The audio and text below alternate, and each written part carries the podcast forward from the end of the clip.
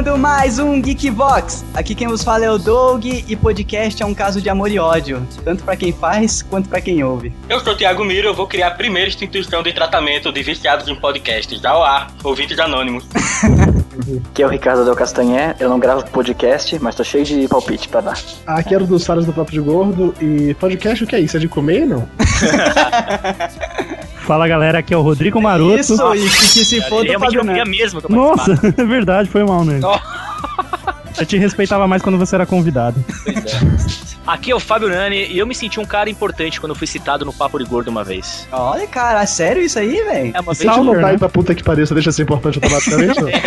Só pra uma vez, uma, vez eu fui conceito, cita- uma vez eu fui citado quando, na época do Zumbi Hunter, ele falou do meu blog e eu me senti pra, bem pra caralho nessa época. Não, a gente tinha gravado uma parada de zumbi fazia Sim, pouco sim, tempo, sim. porra. E hoje o É, blog, o blog foi pra onde mesmo? É por, motivo- por motivos contratuais com o GV, eu tive que fechar o blog porque eles não permitem alguém fazendo sucesso dentro e fora do GV. Ah, tá. Cláusula de exclusividade, né? Exatamente. Fala galera, aqui é o Rodrigo Maroto e quem sabe depois desse episódio a gente para de imitar a abertura do Jovem Nerd. Ai, caraca. Eu prometo isso desde a décima edição do Papo de Gordo, não esqueça. E eu vou colocar na minha lista aqui, cheque. É isso aí, geeks! Estamos aqui reunidos com o prefeito da Podosfera, Ai, meu Deus. o criador do YouTuner, o YouTube dos podcasts, e com o Dudu Salles, cara, do Papo de Gordo, que é um dos maiores podcasts da atualidade do Brasil. Olha É aí. mais piada de gordo. Eu tava esperando, ele falou maiores podcasts, não podcasters. Eu tava esperando, cara. Vamos fazer um programa metalinguístico, vamos falar sobre podcast, vamos falar sobre os ouvintes, como é produzir, como que tá o cenário do podcast no Brasil e no mundo afora, logo depois do feedback. A cena do podcast é ótima. Pena que não dá pra ver nada nessa cena, né, cara?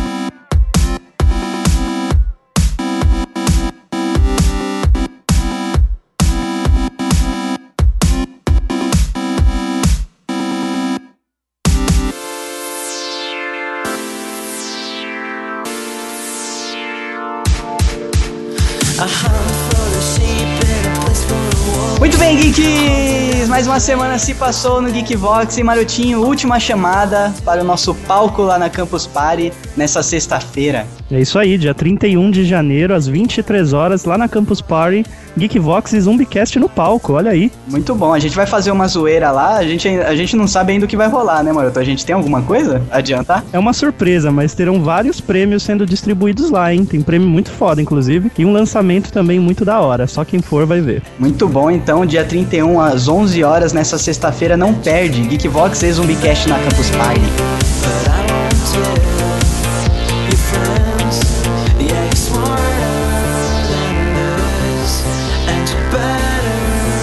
Marotinho bombando lá na nossa fanpage no Facebook, que o Facebook não tá bombando, mas o Geekvox tá bombando.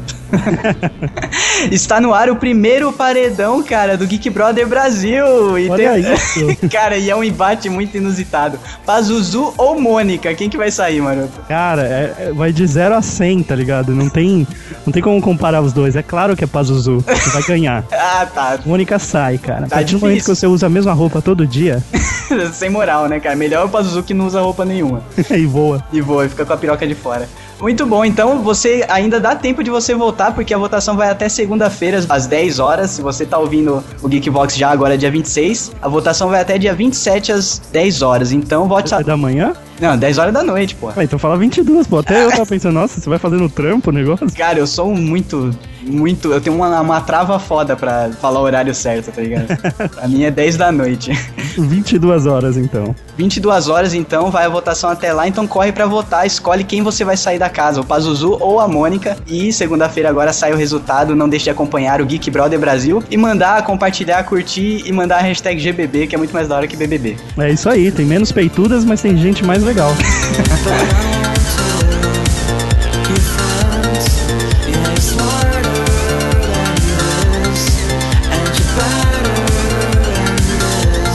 E agora, Marotinho, vamos para os e-mails. Mas antes, vamos lembrar aos geeks qual que é o e-mail para quem quiser mandar pra gente aí as cagadas de regras, as críticas e sugestões pra gente ler aqui em todo o Geekvox. E retomando, qualquer tipo de crítica você pode mandar pra este e-mail, ok? Exato, não precisa mandar vídeo no Facebook xingando o Geekvox, tá? Filipa Neta. O e-mail é feedback@geekvox.com.br. Muito bom, e vamos lá para o primeiro e-mail da semana, que é do Cristiano Lima, olha aí! Ô, Galdério. Caraca, o Galdério estreando a sua participação no Geekvox em 2014. Vamos lá. Saudações geeks! Ou hoje seria Greeks, olha. Olha aí, somos gregos. Aqui quem me escreve é o eterno universitário Cristiano Lima. Quem sentiu saudades fala, ah, esse chato de novo. Não, que isso? Ele tava com saudade, cara. Porra, seus e-mails são bons. Depois de semanas sumido, estou de volta, pois o assunto como esse não posso deixar de passar. O programa foi sensacional. Me lembrou que praticamente tenho muitas, e bota muitas nisso, história de faculdade. A maioria proibida a neymarianos, olha aí. O que as torna ainda melhores, mas não se preocupem, não as relatarei aqui hoje. Afinal, um sujeito não pode passar 12 anos dentro de uma universidade sem ter o que contar num bar, não é mesmo? Caraca, 12 anos. Caraca, 12 anos. Isso, isso que é se formar com mérito, né? Mano, o cara deve ser curador já da faculdade. O cara né? deve jogar Final Fantasy, né? Pra gostar de ficar tanto tempo no mesmo jogo. no mesmo lugar, né? Upando, tá ligado? Upando, tá upando foda, cara. Abraços e até a próxima. Play 1. Quando o Nani vai lançar um Geek Off, olha aí, o Nani, cara, ele tem preguiça de gravar o feedback, imagina escrever pro Geek Off. Cara, é foda. A gente combina uma coisa no começo do ano que todo mundo vai fazer e cadê o Nani, né? Não, relaxa, um dia sai o, texto do Nani, ele já me falou já que tava preparando. Agora é só botar, botar pra frente, né, senhor Fábio Nani? Pois tenho de me prevenir, pois deve ser no mínimo not safe for work. Não, pior que não, cara. Eu lembro. Eu lembro o, o título do texto dele, não é not safe for work, não. E ele manda o Play 2 aqui, porque o Dick nunca. Quê? Nunca a card do Munra se livrar de usar terno e gravar. Caraca, o Play 2 do, do Cristiano ficou ilegível. Porque o Dick nunca há card no Monra para se livrar de usar terno e gravata no trabalho. Entenda como quiser, Geeks. Ou ele é realmente muito profissional, ou, deixou ati ou deixou ativou uma carta armadilha quando tentou isso. Nossa. A gente, não, a gente não lembra o que aconteceu, Cristiano. Desculpa, fica no Play 1 que é melhor.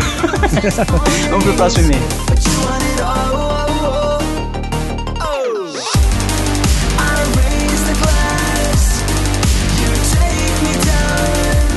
Próximo e-mail aqui é do querido Pedro Dias, cujas piadas sobre o sobrenome dele acabaram. Olha, inclusive o Pedro Dias, eu acho que é um que eu encontrei num bar lá na Paulista outro dia. Muito bom. Fala galera do Geekvox, aqui é o Pedro Dias de novo. História de faculdade sempre rendem muitas risadas e ainda fazem a galera lembrar de suas próprias presepadas. Os apelidos então são demais. Quando eu estava na faculdade éramos seis num grupo, duas minas, a Cibs e a 22, e quatro caras. Eu, que ele se chamava Pepe, Fonso, Cas e Petisco.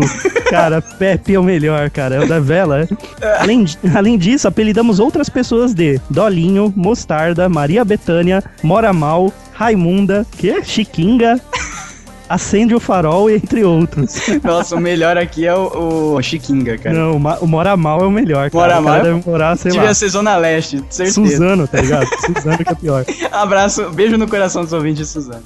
Vou usar agora essa técnica que o Papo de Gordo me ensinou, cara. Tem que mandar um beijo pra quem você insulta, tá ligado? Daí não, não tem Pra quem Você problema. está brincando, né? É. Fica claro que é uma brincadeira. Uma vez Fonso, Petisco e eu apostamos corrida num corredor que não era o nosso. Fonso, que era magro, chegou no fim antes de mim e trombou, e trombou comigo na volta. Eu era maior, então eu arremessei numa porta de sala de aula. Que Que inferno. estava apenas encostada e se abriu. E Fonso caiu no chão bem na frente de uma sala lotada. Levantou rápido e fugimos. Até hoje não sabemos que curso era aquela turma.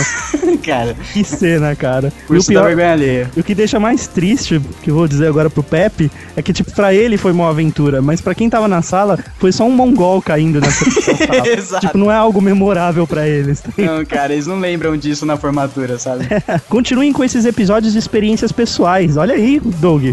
Muito a bom, ideia cara. tá dando certo, Tem, né? tem gente que reclama desse episódio, mas a gente, a gente pretende continuar revezando, né, Maroto? Programas mais temáticos e programas de experiências pessoais, porque senão chega uma hora que acaba e a gente não vai ter mais o que falar. É, justamente, essa questão do temático versus pessoal foi levantada em um grupo aí. E vamos deixar então a pergunta pra galera, Doug. É, o que faria você parar de ouvir o GV? Manda aí por e-mail pra gente. Eu já tenho uma resposta, cara. É o Fábio Nani virar host. Com certeza. Ele manda o PlayStation 1 dele aqui. Passei a faculdade inteira sem nenhuma DP. Em todos os sentidos que essa frase possa ser lida. Olha aí. Olha aí. Cara. Parabéns, Pepe. Parabéns e o seu anos agradece. É demais. Ou da, da sua preferida, da sua preferida na época.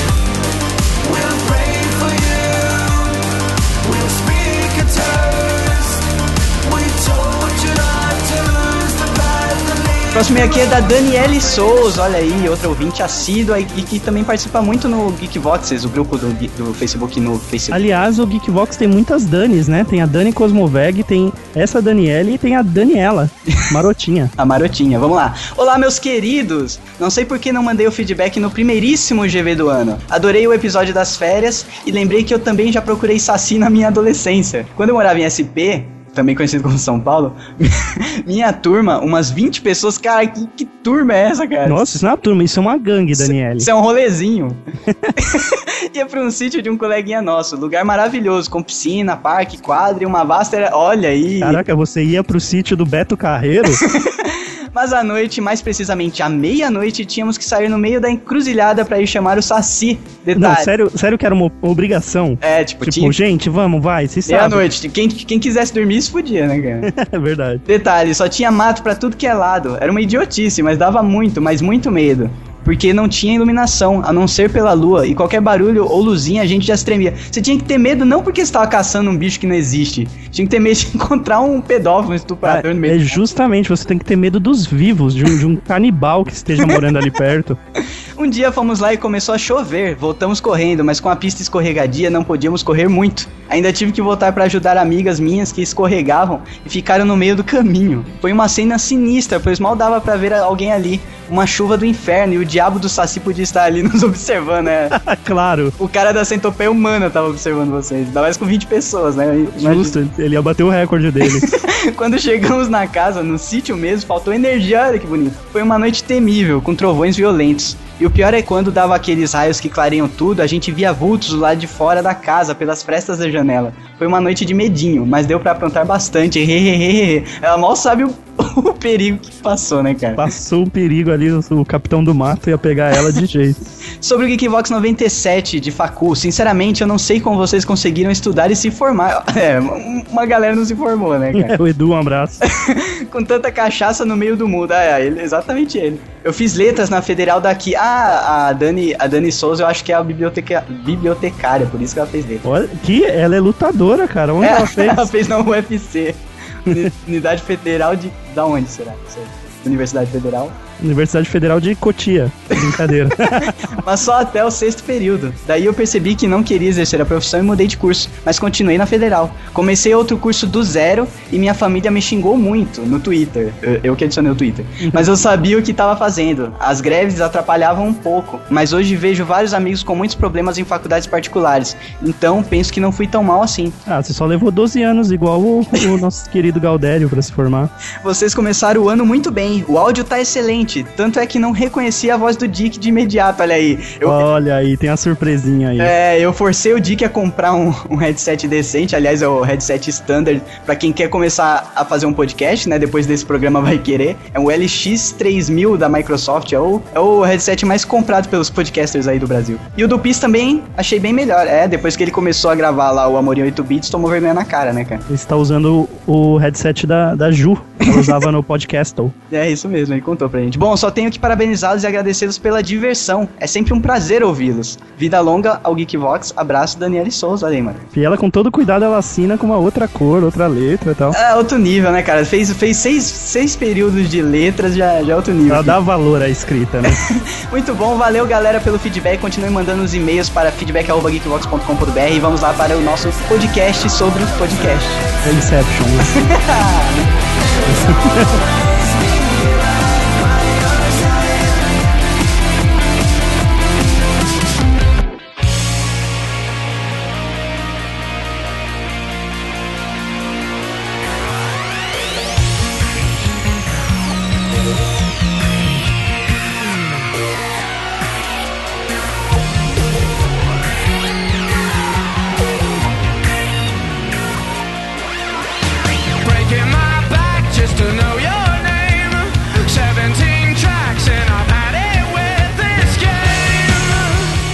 muita gente não sabe, mas tem um dedinho da Apple nessa porra, né? Dedinho não, né, cara? Tem influência total da Apple, porque eu acho que a mídia só se começou a crescer, começando pela Inglaterra e pelos Estados Unidos, por conta do iPod. Inclusive o nome podcast tem um dedo do iPod, inclusive, né? Como que é o nome do cara que criou? Eu, eu não pesquisei, agora tô pesquisando, tô, tô perguntando pra vocês como se fosse uma coisa. O nome do cara é Ben Hammersley, se eu tô falando bem inglês. Ele é um jornalista do The Guardian, né? Em 2004, juntando várias transmissões de broadcasts que ocorriam via internet né, na Inglaterra, só que por vídeo, e juntando com a divulgação desses programas através da iTunes, né? E muita gente consumindo através do iPod, ele, no artigo do The Guardian em 2004, ele nomeou, né, como podcast. Ele cunhou o termo podcast, né? E o Miro agora acabou de provar que não é o prefeito da Podosfera à toa. Falando de podcast lá, é, começou com essa parada meio de rádio, né? É rádio mesmo. Broadcast é uma. É, é rádio, né? Rádio na internet, broadcast? Ou não? Falando merda. É mais ou menos. Você ele é transmitido por rádio também, como bem por internet, mas é uma coisa diferente do programa de rádio, é que ela é independente, né? Ah, sim. E a questão de ser gravado e editado não, também não difere um pouco? Não sei, Sei, cara. rádio. Não sei, porque tem muito programa lá fora que eles nem editam. É, né? Inclusive é uma coisa que eu não consigo ouvir por causa disso, cara. Eu acho que o termo broadcast tá ligado à distribuição também, quando você joga pro mundo, assim, né? Porque eu lembro de um termo, é um termo meio também que usa na publicidade, então você tem campanhas que você mira no público e tem campanhas broadcast que você joga para todos os públicos, assim, quando Ah. você pensa em alguma coisa para todos os públicos. Ah, boa, boa. Não Pode sabia ser que disso. Se esteja errado engano- também, mas é a informação que eu tenho. Se eu não me engano, algum tempo depois de se cunhar o termo podcast, que todo mundo diz que está relacionado com o iPod, eu não discordo disso. Depois inventaram um alcunha para que esse podcast seria uma parada tipo de pessoa para pessoa, estilo broadcast e podcast. Seria um broadcast de pessoa para pessoa. Não vou lembrar qual era a terminologia agora, mas tinha uma parada dessa para tentar justificar realmente. Ah, pra justificar que não são empresas falando com pessoas, e sim pessoas. É, não, pra tentar justificar que o nome não veio de iPod, e sim que era de é, alguma coisa on demand. Eu esqueci qual é a primeira palavra da, da é parada. person ou people? Não sei se é isso, mas é alguma coisa on demand. O pod, né, ele vem do iPod mesmo, mas o tem que você pode falar que seja personal on demand, né? Isso, Ah. acho que é isso. Personal on demand, é isso aí. Que assim, quando foi criado o termo podcast, vinha sim do iPod. Ninguém discute isso. Ah, sim. Mas tempos depois, pra tentarem tentar justificar, dizer, não, não é assim, é pela verdade, assim como broadcast, aqui é on demand, é uma paradinha dessa. Pra tirar o nome do cara do Wikipedia, né? É, mais ou menos isso. Não, mas na Wikipedia, ah, na Wikipedia, além de estar o nome do cara que o Miro falou mais cedo, tem também o do maluco lá da MTV, que criou o primeiro agregador de feeds. E a partir desse momento que a galera começou a associar realmente isso com o podcast. Mas Sim. é, é- é muito bizarro, eu sei. Eu não discuto a contextualização da parada, eu não discuto o surgimento, eu não discuto nada disso.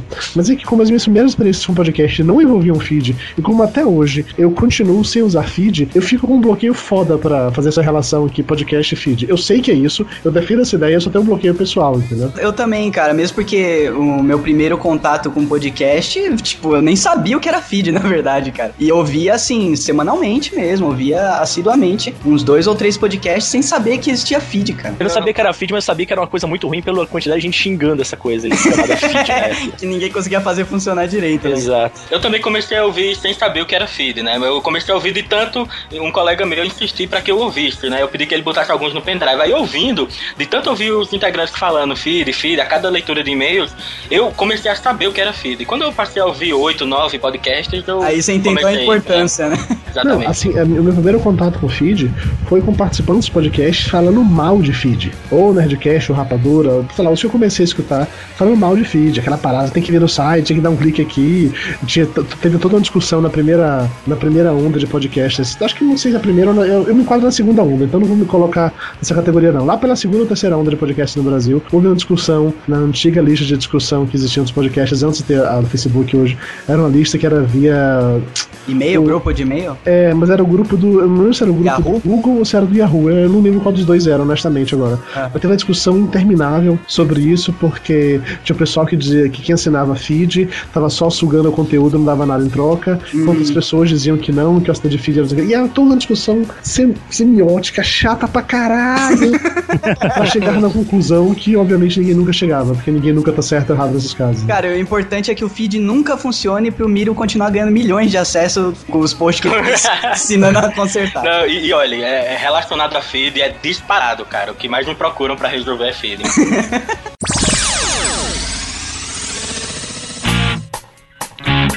Está entrando no ar Papo de Gordo. Aqui é menos comida e mais conversa. Quando eu comecei a ouvir podcast em 2008, eu ainda não tinha smartphone nem iPod. Então eu também baixava, colocava num pendrive e ouvia no carro, né? E agora que eu acho que tem muito smartphone, muito aplicativo para agregar o feed, aí agora o feed é importante. Isso. Talvez no começo tinha essa discussão, porque pouca gente devia usar o feed e, e não era uma coisa tão necessária. E os leitores de feed na web, eu particularmente acho bem, bem estranhos de usar. Assim, eu não me acostumo, cara. Abrir um site pra dentro do- de uma janela, ter vários sites que eu posso é, visitar individualmente. Pra mim, Cara, eu surge lembro um do pouco de Rafael- ruído, sabe? Eu lembro do Rafael Portilho, ele comentando que ele era assinante de feed dos podcasts, mas que ele baixava manualmente. É porque tinha muito programa que ele ouvia, então pra não se perder, ele assinava tudo usando o lance do feed do Google, que eu esqueci o nome agora, como é que Google já Reader. morreu. Google Reader, isso, Google Google Reader. Que ele entrava lá, ele via a notificação quando saía episódio novo e ia lá, ia lá baixar. Que era de repente muito mais fácil do que ir to- em todos os sites todos os dias pra fazer esse tipo de coisa. Mas eu confesso que, apesar de não usar feed, porque eu não tenho esse hábito realmente, eu confesso que é prático pra caralho você não precisar se preocupar com isso. O negócio, você abre o programa de vez em quando, ele te avisa que o bicho tá lá e puxa. É prático pra caralho, não vou É, negar não. Principalmente agora que tem muita opção, né? Boa, inclusive, pra você ouvir. Agora, tipo, quando você tá começando assim, você não quer saber do feed, porque você conhece um ou dois no máximo e, e a preguiça de ir atrás dos outros, né? É, é é porque acho que a maneira que se desenvolveu pra gente é que o feed é uma alternativa pra quem quer ouvir o podcast sem ir ao site. Quando, na- quando na verdade seria o inverso, né? O site é uma alternativa ao feed. Isso. Se você pegar boa parte dos podcasts americanos, eles nem sequer têm um site. E os que tem, se você vai no site, é, é um bloco de notas do site, sabe? Isso. Não tem nada. É uma coisa cultural que eu acho que no Brasil não funcionaria, né, cara? É, muitos podcasts que eu conheci, eu conheci pela, pela store de podcasts lá do graças ao feed, né? Se ele não tivesse feed, eu não iria conhecê-lo porque ele não estaria listado lá na Na iTunes, iTunes? Store. Ah, sim, é, é. E ainda mais a iTunes Store como tá agora, que é, é tá muito bem, bem distribuído, né, cara? Você não se perde ali. Antigamente era meio confuso. É, eu só acho estranha a presença de, de alguns podcasts, tipo, gringos ou inglês, sei lá de onde vem aqueles negócios. Em lista nacional. É, em lista nacio- nacional. Queria até ver aí se os caras sabem o porquê disso. Eu não sei, cara, mas eu gostaria muito que o iTunes dividisse, separasse o podcast de vídeo e de áudio. Ele faz isso, mas ainda mal, e separasse também por país, né? Justamente. O que eu sei falar pra vocês é que não existe no Brasil uma curadoria, porque assim, aqueles destaques que aparecem na iTunes não é uma parada aleatória, existe uma curadoria, existem pessoas que selecionam e colocam aquilo ali, mas não existe no Brasil hoje, é, dentro da, da, da EPA do Brasil, que cuida desse tipo de coisa, pessoas do Brasil pra fazer isso. Então isso é feito pela Inglaterra e os caras devem usar algum critério aleatório pra dar destaque ali, do tipo, ou ficar fazendo uma rotação Será aleatória. que número de downloads, alguma ou coisa do de tipo? repente o de download naquela semana, ou alguma outra parada assim, entendeu? O Geekvox já, já entrou numa newsletter, cara. Eu tinha até esquecido disso. O Geekvox já entrou numa newsletter da iTunes, velho. Que, tipo, a gente tava como novos e recomendados quando a gente colocou o programa na iTunes. Uma semana depois a gente entrou numa newsletter. Não era, tipo, segmentado. Chegou pra quem Uhum. assinava aquilo. Chegou pra, Não, pra eu amigo meu que, que- nem conhecia. Eu lembro que na época que eles criaram aquela paradinha lá do kit inicial de podcasts, que vira e mexe aparece lá em destaque, que colocaram esse kit e colocaram o papo de gordo lá. Falei, caralho, que foda! É. Eles sabem quem eu sou? Não, não sabem. Não tem a ideia de Eles quem eu sou. escolhem aleatoriamente, É, parece. Até, é até ia assim. te perguntar, Eduardo, que uma vez eu vi um, um post seu no Facebook que falava sobre o tamanho da vitrine do podcast pra poder, acho que facilitar a colocação justamente nesse destaque do. Assim, olha, quando o Papo de Gordo virou destaque, eu nunca mandei uma imagem pra eles naquele formato pra virar destaque. A imagem que eles receberam lá é a imagem que tá no meu feed, que é aquela imagem quadrada. Se você assina o feed do Papo de Gordo, você vai ver que eu mostro também lá aquela imagem quadrada, tem uma, sei lá como é porra de imagem, não lembro como é a merda de imagem não. Uma porra de imagem lá quadrada, no formato tal, que era a mesma imagem que eu usava, que eu usei durante muito tempo, quando o meu feed ainda era feito automaticamente, antes de ter mudado pro feed manual e tal, porque eu não sabia como mudar aquela porra daquela imagem. Isso tava lá e sei lá, e foi ficando, entendeu? E aí, um dado momento, rolou uma mudança no, no lance do, da iTunes e eu recebi uma notificação avisando que tinha mudado algumas coisas. E aí eu alterei no meu feed pra colocar a imagem na nova configuração que eles queriam, que eu não vou lembrar agora o tamanho, mas é uma imagem. 1400 por 1400. 1400, é isso? É uma imagem grande pra caralho. Foi a partir desse post, cara, que eu coloquei no, no nosso feed também imagem desse tamanho aí, que, tipo, eu, eu deixei, tá ligado? A imagem é mais eu, pesada que o episódio. eu acho, eu acho ridículo, cara, mas eu deixei. O Dudu falou, né, que o cara tá aí há mais tempo. E a partir daí, bicho, o Papo de Gordo começou a aparecer em destaque. Eu acho que eles precisavam de uma imagem grande pra conseguir fazer no formato lá da vitrine que eles colocam em destaque na iTunes. Ah, tá. Porque o, o iTunes é acessado pelo computador, pela televisão, né? Então eles querem uma imagem Full HD, e 1400 é até maior que Full HD, né? É verdade. Mas então é isso, eles querem que a pessoa que esteja usando a Apple TV tem uma boa, uma boa navegação ali, não um monte de imagem pixelizada, porque tiveram que esticar a tua imagem pra caber na televisão. Isso, fora que eles editam, né? Pra colocar como destaque, eles editam, porque sobra mais lateral, geralmente. O Só- Seu banner é quadrado e o banner lá na iTunes Eu Store é não retangular. sei como eles recortaram a minha imagem Isso. pra poder fazer as paradas que na minha. A, a minha imagem do Papo de Eles pegaram o estagiário paradas- chinês, cara. fazer- entraram no seu Facebook, tá ligado? Tem foto sua lá. Não é tão automático tenso, assim, cara. então. É tenso, não. Assim, as, as vitrines eles com certeza fazem manualmente. Porque assim, a imagem do Papo de Gordo é, tem um, tipo uma textura de fundo assim, mas em cima disso tá aplicado o personagem, o Mossa Man e ainda o título do Papo de Gordo. E ainda assim os caras conseguiram fazer com que essa merda ficasse, sei lá, maior, entendeu? Mudou o, o título pra um lado, colocou o Mossa Man pro. Eles redesenharam a porra da imagem, Isso, sacou? exatamente. Não fui eu que fiz isso, eles redesenharam essa merda e colocaram lá. Não sei como é que Tinha uma cópia do PSD, aí eles pediram pro Obama, passa o PSD. Olha, eu não duvidaria de nada. Obama, faz uma busca aí, papo de gordo, rapidão.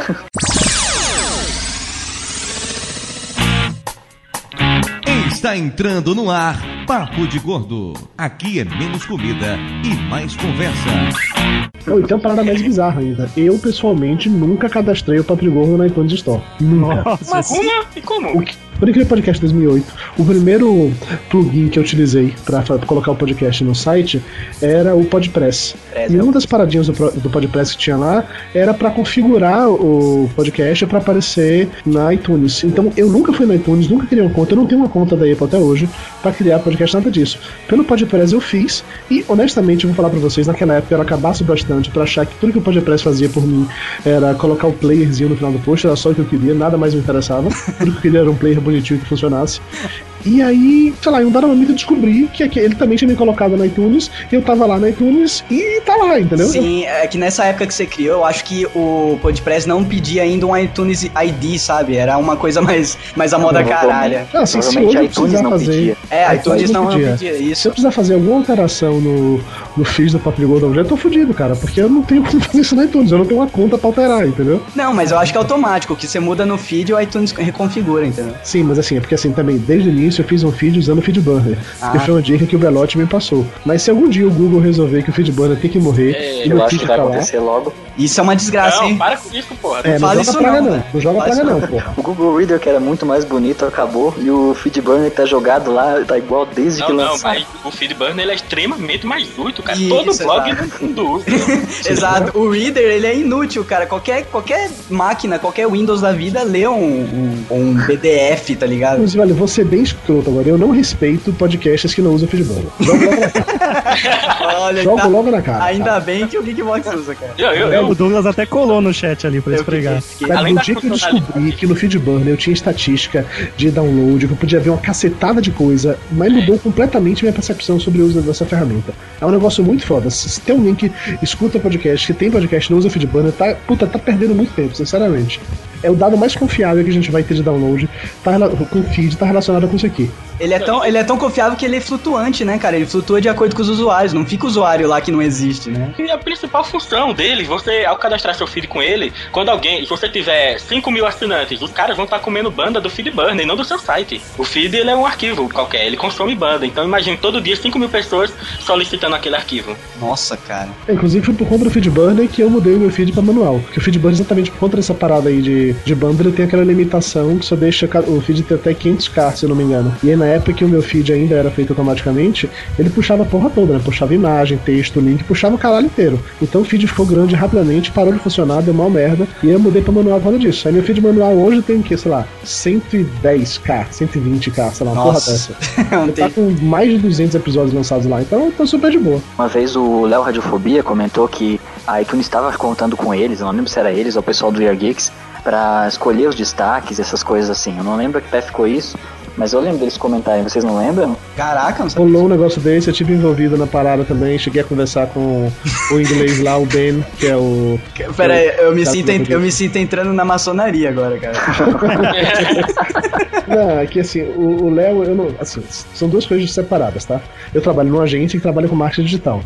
O meu chefe, que tem interesse no, no assunto digital, especialmente em podcast também. A, a agência que eu trabalho foi a primeira agência que anunciou no Nerdcast. O primeiro anúncio do Nerdcast tá, veio dessa agência e tal. Então, assim, ele tá sempre à frente dessa parada de tecnologia e marketing digital. E ele conheceu ou procurou saber quem era o, o responsável pela, pela iTunes Store aqui no Brasil. E em paralelo a isso, o Léo também conheceu. Eu não sei como é que o Léo conheceu o Ben, mas ele conheceu também. E rolaram umas conversas dessas, de dar destaque pra uma coisa, dar destaque pra outra, de dar uma força dali, dar uma força pra cá. De... Sabe, comentei sobre não ter uma curadoria aqui no Brasil para definir o que deveria entrar como destaque ou não. Naquele momento foi se conversado sobre isso. Uhum. Sobre ter um grupo para fazer essa curadoria, para sugerir o que poderia ser destaque, para referenciar um outro podcast em destaque. Na Não é época- nada melhor quem trabalha com isso pra fazer, né, cara? na época, a gente chegou a estruturar um negócio de, tipo assim, de pegar uma. conversar com os podcasters e ver a lista de programas que eles iriam lançar pelos próximos meses, pra ter uma noção seria alguma coisa especial pra merecer. Pra merecer não, pra gente falar pro pessoal da iTunes pra conseguir colocar isso como destaque pra uma coisa especial. Sei lá, época de Copa do Mundo, pessoal falando sobre futebol, isso merece. Sabe, sabe umas coisas Aham. assim. Mas isso nunca saiu do papel, assim, ficou em conversas informais que nunca foram adiante. Então que continua triste. sem uma curadoria oficial, até onde eu saiba, pelo menos, aqui no Brasil. Mas pra que iTunes que agora a gente tem o YouTuner, né? Pois é. A gente começou uma cura- curadoria no YouTube também, mas não, também não deu. Mas eu não tenho o dinheiro que a Apple tem, né? Então é, de se entender que eu não consegui dar conta ali Contrata meia dúzia de chinês ali pra fazer a curadoria já é. pra ouvir o podcast em português. Né? Isso.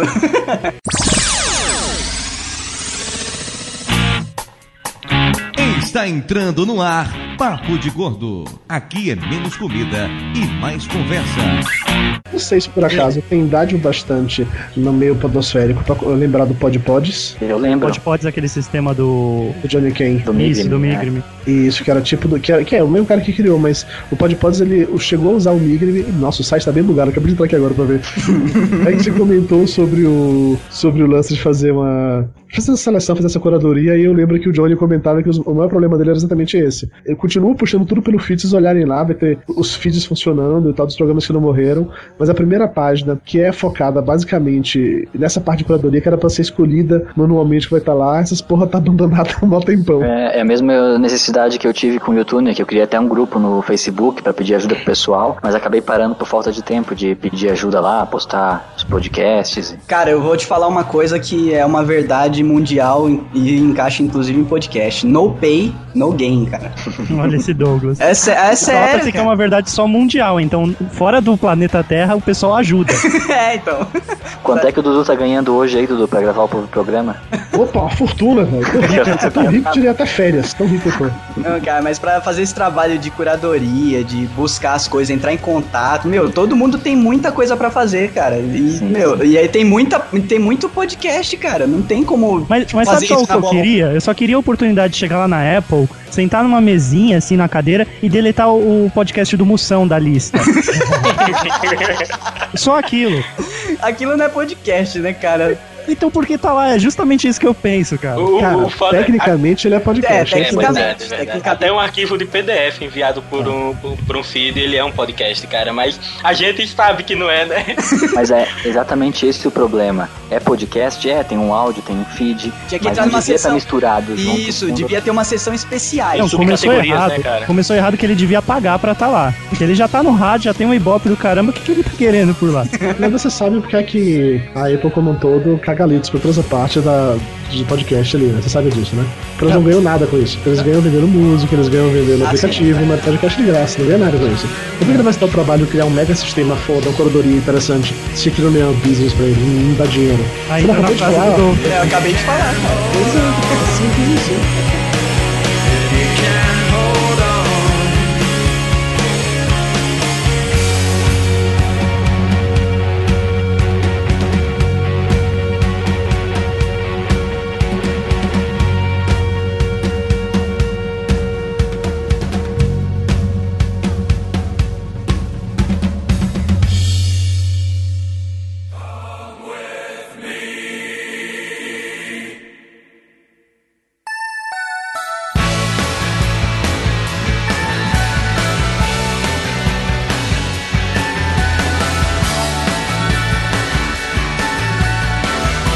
Pensei em fazer isso mesmo. Vocês acham que existiria mercado, possibilidade no Brasil de se cobrar para ter podcast? Tipo, comprar um real por episódio? Atualmente tem saído um podcast do Medo B, né? O site do Medo B, o podcast Medo C, que nem é podcast porque não tem feed. E você, pra baixar, você é obrigatório a dar uma tweetada. Eles com aquele botão pay com pague com o tweet pra poder você baixar. E eu não ouço, não ouvi nenhum, porque, porra, eu não vou ser obrigado a twittar pra poder baixar. Se eu gostar, eu tweeto. Mas antes, nem Isso. a pau. Você vai twittar antes, daí os caras estão falando mal de p***ense no programa, e aí, cara?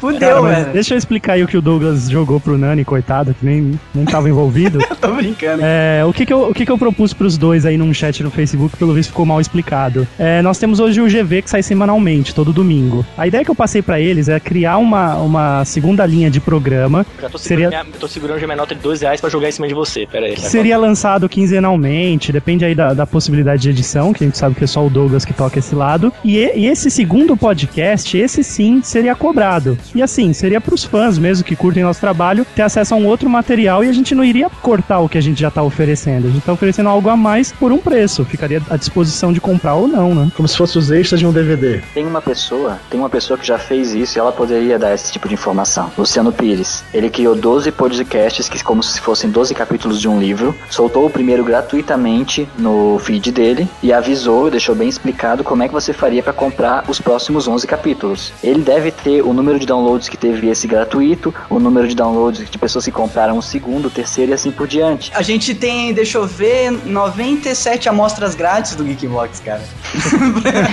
Não, mas aí seria uma segunda linha, outro formato, né, Esse Douglas? podcast Não, tô- que ele soltou, ele explicou que aquele ali era o primeiro de uma série é, Uhum. que seria paga, então ele explicou tudo direitinho. Falou sobre pirataria, ah, confio em vocês, é tão baratinho, acho que era R$1,99 cada podcast, era bem baratinho, não precisa em piratear, é menos de um café, todo aquele papo assim, e ele colocou. Então, se ele conseguir, se ele pudesse abrir esses números, a gente já ia ter uma noção de quantas pessoas pagariam, e se realmente valeria a pena. O Luciano Pires ele tem um, um público qualificadíssimo, né? Exato. É, mas aí você. Não, mas tem essa diferença, né? O público que o Luciano Pires é totalmente diferente do público da maioria Mas esmagadora. que o público dele passou de 50% dos que ouviram primeiro que pagaram o segundo, 20%, 10%, esse número já ia ser importante para outra pessoa que quisesse dar esse passo. Sim, sim. Eu, eu, eu acredito que, assim, não ia dar zero, zero de pagamentos. Mas eu acho que culturalmente é uma coisa a longo prazo. Tipo, a gente podia testar esse tipo de formato, mas não pensando que, ah, nossa, a gente vai revolucionar da noite pro dia. Não, mas é uma claro. coisa válida. Nesse caso, até teve uma discussão nos comentadores que eles chamaram o Luciano Pires como se, fosse, se ele fosse um ponto fora da curva.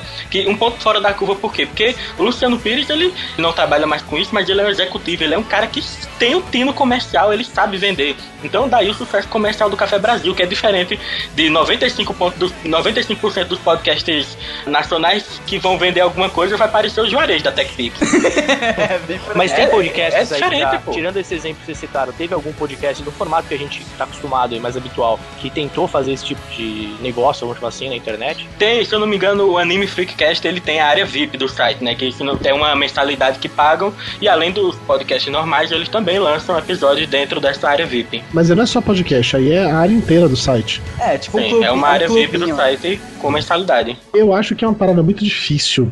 E eu não sei se existe uma resposta fácil pra esse tipo de coisa, porque por mais que eu sei o trabalho que dá, e dá muito trabalho gerar conteúdo na internet, eu me incomodo, por exemplo, quando eu vou num site da Folha e pula aquela mensagem dizendo que só posso ver 10 postagens por mês, mas isso eu tenho de pagar. Eu me incomodo com esse conceito, entendeu? Me Não irrita clico mais da lance folha no Twitter. de não da informação não ser livre, mas eu sei também, até porque eu trabalho numa agência de publicidade, eu sei que não é necessariamente fácil você conseguir sustentar seu site só com publicidade, dependendo do seu público. Então, então eu fico na, naquela corda, mas eu não sei se eu teria coragem, pessoalmente, de cobrar pra alguém baixar. Eu, anali próprio- eu analiso um pouco, Dudu, até por conta disso mesmo. Que assim, eu pego, eu pego como exemplo alguns podcasts até, porra, muito mais conhecidos que a gente, tem um público muito maior e mais, até, sei lá, maior, mais fiel, enfim. Apesar que todo mundo é fiel, né? A quantidade que diferencia de cada um.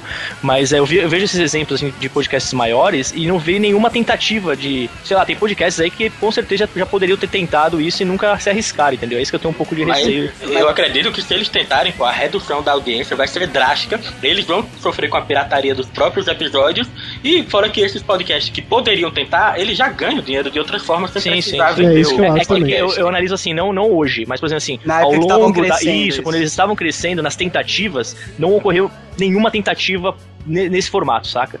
Eu acho que eu lembro de ouvir episódios antigos do Nerdcast em que o Azagal brincava sobre algo Isso, as tipo, brincadeiras eu lembro, mas nunca mas se. nunca fez pra valer, é Isso. verdade. Nunca fizeram uma enquete, ó, responde lá no site se sim que não. Nunca ouvi isso acontecer. entendeu? Cara, eu, eu acho que, meu, a gente não tem respeito por música, cara. Imagina podcast, velho. Tipo, Ó, o ima- cara- imagina, imagina Não. um podcast semanal. Você pagaria 5 reais por mês pra ouvir todos os episódios dele? Não, cara, isso que tá. É, é tão intrínseco na cultura que eu mesmo não vejo eu fazendo isso, então eu acho difícil eu apostar numa coisa que eu não consumiria, sabe? Mas peraí, o vamos Thiago. Nilo tocou num ponto importante agora. Eu não me via pagando o que eu pago hoje pra ter o Netflix. É, isso E agora que eu tenho o Netflix, eu não consigo mais viver sem. na De Steam. repente, se Mesma coisa na Steam. É, Então, de repente, se existe, é, deixa eu- o- como a Steam, algumas pessoas comentam, de, de repente existisse um serviço como esse. Não fosse um podcast, vários. Podia chegar e escolher o que você quisesse. Você ia pagar uma mensalidade barata por mês. Então tá todos lá pra você escutar pra sempre numa boa.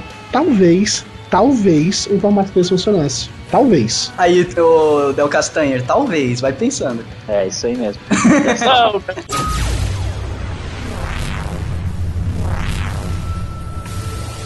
Está começando o THQ.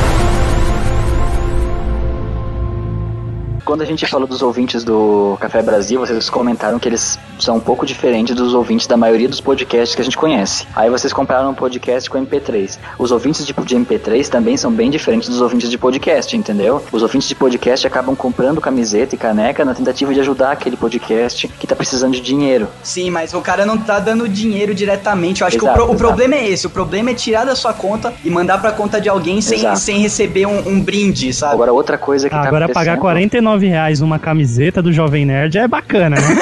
Pô, mas a camiseta é Que boa. custou dois reais pra fazer. olha aí, galera. Você, você levou um produto, entendeu, velho? Aí você tem aquela sensação que você tá levando alguma é, coisa cara, de volta. É o, é o, é, é o, o agregamento do... Olha, eu, eu, eu vou falar... no HD dele ali, Mas eu vou, falar, eu vou falar que eu compro, por exemplo, as camisetas do Jovem Nerd, mas eu não, nunca relaciono a, ao podcast em si, é que eu acho maneira a ideia da estampa, saca? Isso que me, me é, chama então, atenção. Poderia você... ser de qualquer outro lugar, entendeu? Eu vou te apresentar um lugar chamado Redbug. É, você é 2%, cara, do, do, do público, provavelmente. Mas é isso, é uma questão de fazer parte mesmo da tribo, né, cara? Mais um comentário também, que uma coisa que a gente achou que talvez não desse certo no Brasil, que era os sites de financiamento coletivo. É né? verdade, Então, com o. Kickstarter lá fora, que tem vários sites, eles estão funcionando. A pessoa ajuda um projeto maior, que nem viu ainda, que foi prometido, que vai ficar pronto, por troca de coisa muito simples, às vezes como o nome da pessoa no encarte de um CD, sabe? Aí a pessoa lá e dá 10 reais naquele CD, com- na esperança de ser lançado.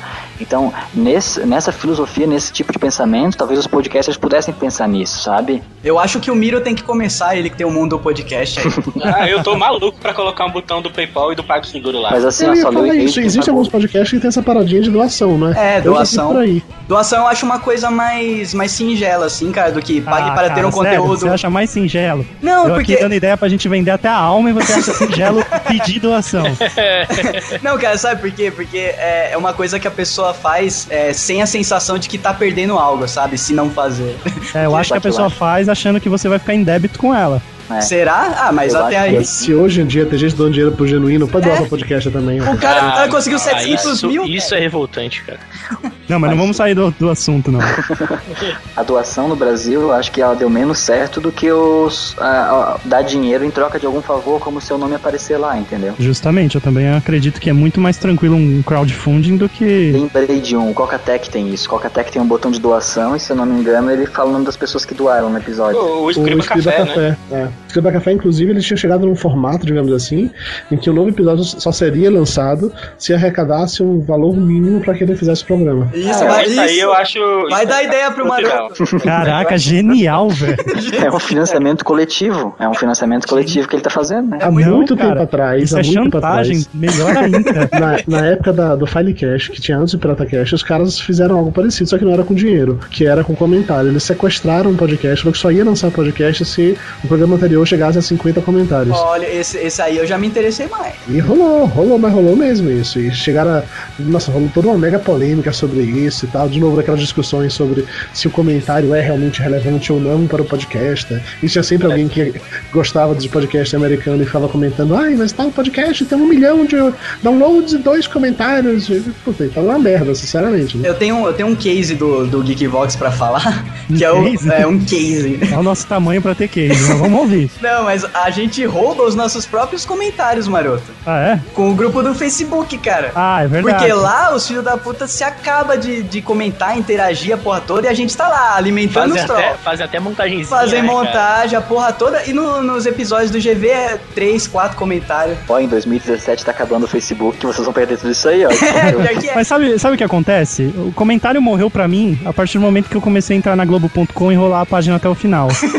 então, tipo, é, meu- no meu próprio site eu não desço mais até o final da página pra olhar se alguém comentou ou não. Mas isso daí é questão de público, né, mano? Eu tô não viaja nas ideias. Ah, mas vai que aparece. Não, cara. Ó, a Regina aí. Tô maluco, cara.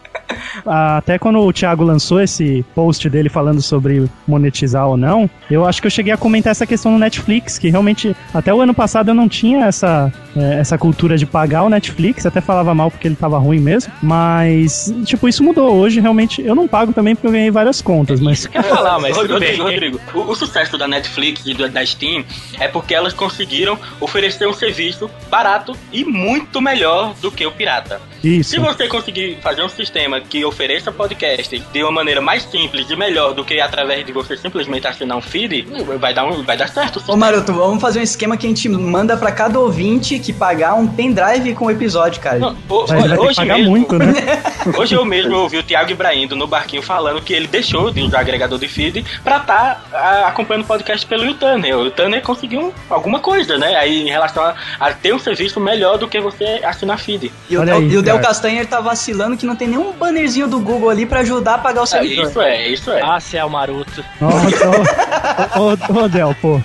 É, Não, e eu ia. Engraçado que O eu ia Maroto ia colocar no meio dos episódios, em vez de ser um episódio. Não, o pior é que quando a gente marcou esse programa aqui, eu perguntei pro Douglas, você conhece o cara do YouTuner direto? Ele falou que sim. Eu ia perguntar na sequência, e quanto que ele cobra pra colocar um banner do Geekbox? eu falei, ah, deixa quieto, porque o final do mês tá foda.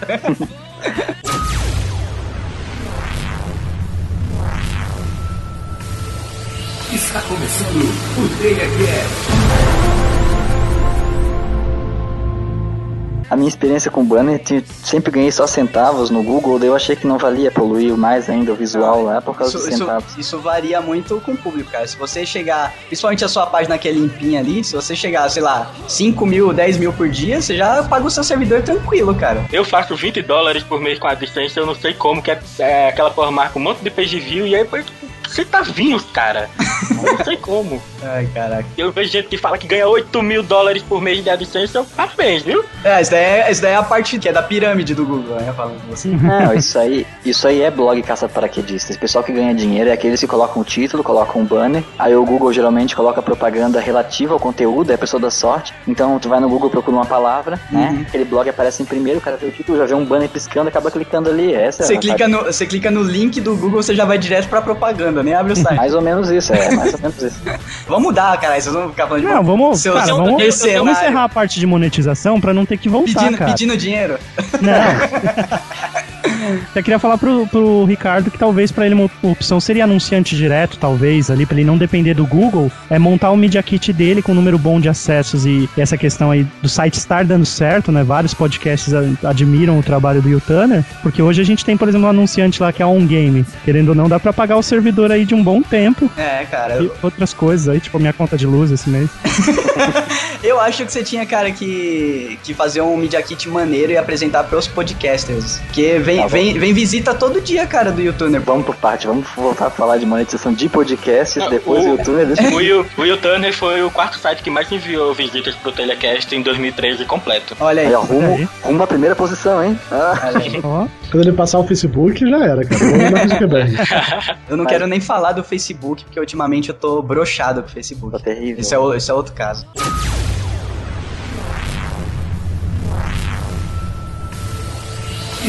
Começando o DHF.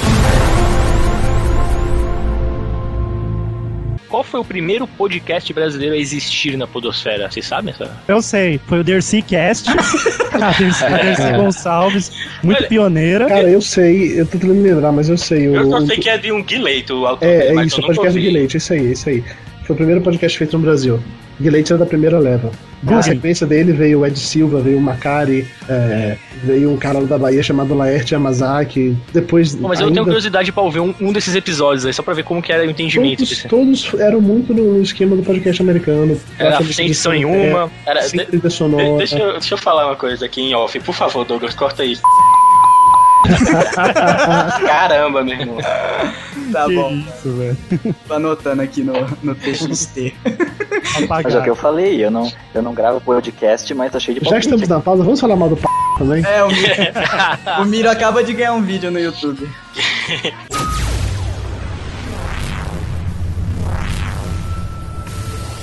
Está começando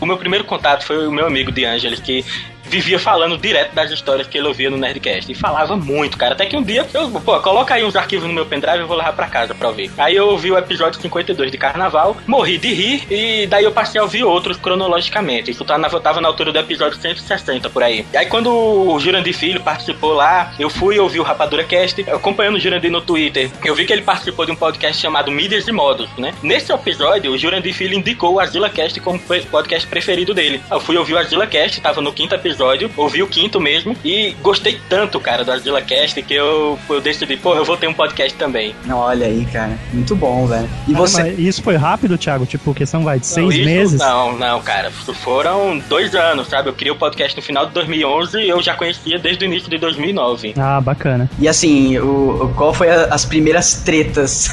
Prevejo uma treta. Cara, a primeira treta foi aprender a mexer no Blogger, né? Que foi o primeiro local onde eu fui publicar, cara. Aí, ah, vamos descobrir como gravar, os, o- quais gravadores tinham disponíveis na época. Pra ter ideia, o meu primeiro episódio, que eu mantenho ele como foi feito da primeira vez, é o Skype ele grava canais separados, né? O host de um lado, os convidados do outro. E eu publiquei desse jeito, cara. Pra ter ideia. Ah, cara. Todo mundo fez isso, velho. Eu acho que é não, eu o Thiago eu tiro um fone, tá ligado? ideia, tá no bicho. Cara, eu já fiz isso. Eu acho que eu fiz. Não sei se eu fiz isso no primeiro programa, mas eu já fiz, cara. Certeza. Ah, É, eu, eu passada. poderia, eu poderia reeditá-lo, né? Não, mas vou deixar assim, né? Pra, Não, é legal, pô. Começou. Vintage. É, não, mesmo porque todo mundo, ninguém é, começa pelo primeiro episódio, assim, né, cara? Que bom, né, As Douglas? pessoas pegam a cauda longa, né, que a gente chama, que é tipo, ah, ouve um programa, acha legal e volta lá do começo e vai pulando os que acha boring, sabe? Que é tipo os primeiros 10, pelo menos, geralmente. Aí, O, o principal problema realmente foi pegar a manha de editar. Entre o episódio 1 e 2, coincidentemente, eu conheci o Metacast do Dudu Salles quando ele ainda estava ativo. E do Hoje episódio 1. passivão, tá foda. do episódio 1 pro 2, cara, que eu ouvi vários metacasts, nossa, cara, mas foi uma evolução brutal. É exatamente isso. Eu mesmo, quando eu ouço, o Geekvox ele tem um ponto de. de. Ruptura. de, de ruptura que é a partir do sexto episódio, cara, sobre Pokémon. Agora eu só fui contra a corrente que todos os episódios do Metacast eram, eram, usavam o Audacity como, como ferramenta, mas eu fui desde o primeiro sempre no Audition. Mas sabe que na época que a gente fez o fez esses programas sobre edição e tal, a gente meio que escolheu fazer o Audacity ser um programa free. Porque a ideia era que qualquer pessoa poderia ter, não precisaria ter nenhum tipo de dificuldade pra conseguir o programa e tal, porque assim, o Audition é pago. Beleza, você pode pegar pirata, pode. Mas a gente resolveu não entrar nessa vertente na época. Tanto é que o Pablo ele usava o Vegas, sempre usou o Vegas. Só eu que usava o Audacity. Até hoje, né? Até hoje, inclusive. Pois é. Não necessariamente a pessoa gosta, quer fazer um podcast, ela sabe, tem noção de instalar crack, baixar programa, achar programa na internet, cara, é quatro, né? Porque é, a Adobe sem condições, né? O preço de, de licença que eles pediam, principalmente há um tempo atrás, sem Eu sou um dos defensores do Audacity porque eu acho ele um programa muito simples de usar, ele é muito intuitivo, é um ótimo programa de entrada. Se Aham. a partir do momento que você aprendeu a, a usar ele pra editar, você consegue aprender a usar praticamente todos os programas de edição. Pessoas mais limitadas, tipo eu, não saem dele porque acham que tá bom ali, entendeu? Eu, eu comecei por um programa da Adobe justamente porque eu já era, já mexia com Photoshop, Illustrator, então só de abrir e ter aquela interface que pra mim era amigável, eu já me sentia mais confiante de começar, tá? Eu comecei pelo Soundbuff e só depois eu descobri que ele não é assim pra edição pesada. E ele vivia fechando na minha cara e eu não entendia por quê, tá ligado? Depois que eu fui, passei pra Audition e, e uso até hoje os presets do Soundbuff pra tratar o áudio antes de começar a editar, tá ligado? Os presets estão tudo lá. Eu, eu acho que de longe a maior dificuldade da época, cara, o Metacast me ajudou muito com a edição, mas era isso que o Metacast fazia, né? A parte prática. A, a parte de publicação, cara, porque eu não tinha a menor ideia de como usar um WordPress, então eu tentava fazer o player com botãozinho de download bonitinho no Blogger, cara, foi um sufoco da porra. É, cara, eu já comecei já com, com sorte. Eu achei algum artigo que tinha, acho que umas seis dicas pra co- começar seu, seu podcast. Não era no Telecast mesmo, não sei onde era. Acho que foi uma indicação do Léo, do Radiofobia, alguma coisa assim. Que quando eu decidi ter o programa, eu falei, ah, tem que pesquisar essa porra, né? Vou deixar na mão do maroto editar essa caralha nem fudendo.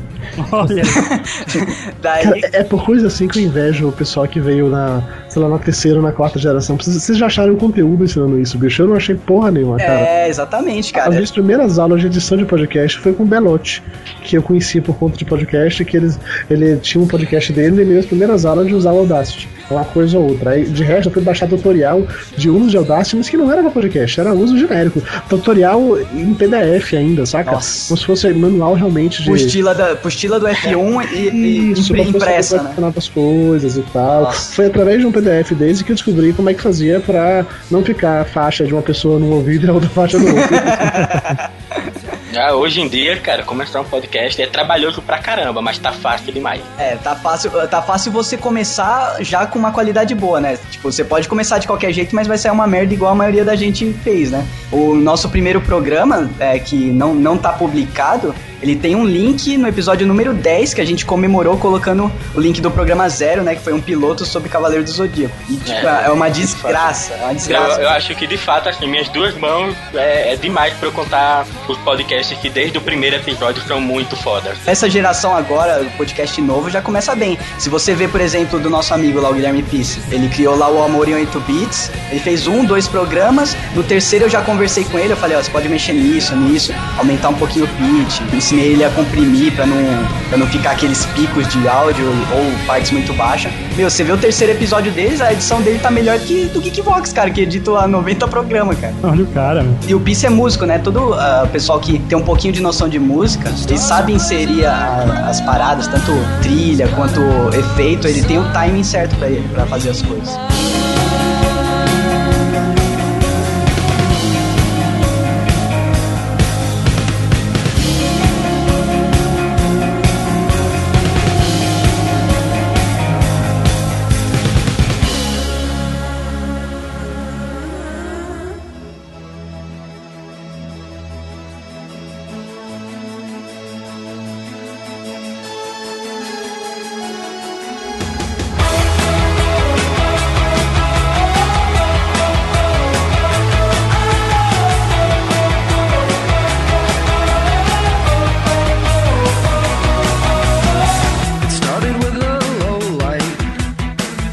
Puxando então essa, todo esse assunto, deixa eu contar a minha história então. Olha, mano. Seguinte, eu entrei no Twitter em 2008 e aí lá na época a gente não sabia quem seguir. O Cris Dias tinha um site com as pessoas com mais seguidores do Brasil no Twitter. Aí tinha umas 10 pessoas lá. Rápido, vale citar que o Cris Dias, durante algum tempo, ele foi o cara com mais seguidores no Twitter do Brasil. É verdade. Só ele depois que o Rafinha, Rafinha Qual Bastos. número que era naquela época? Não, era Cara, muito pouco. era muito 13 pouco, mil era um... era, era pra caralho, porque o Cris Dias ele foi um dos primeiros brasileiros a entrar no Twitter e levou todo um grupo de pessoas, assim, da galera de, de, rede- hoje de redes sociais, na época eram blogueiros pro Twitter. Então, todo o público foi entrando. Quando você entrava no Twitter, os que apareciam como sugestão era sempre o Cris Dias. Sério, todo mundo que entrou na, na- no Twitter com a primeira leva seguia o Cris Dias em algum momento. Ele foi o primeiro que entendeu o Twitter, pelo jeito. Né? E quando eu entrei a primeira vez, eu entrei e saí, tá ligado? Mas é, cara, a primeira vez que você entra no Twitter, lá em meados de 2002, sei lá, que eu, eu tenho entrado. Não, é depois, É cara. depois? É, 2000, depois. 2006, 2007?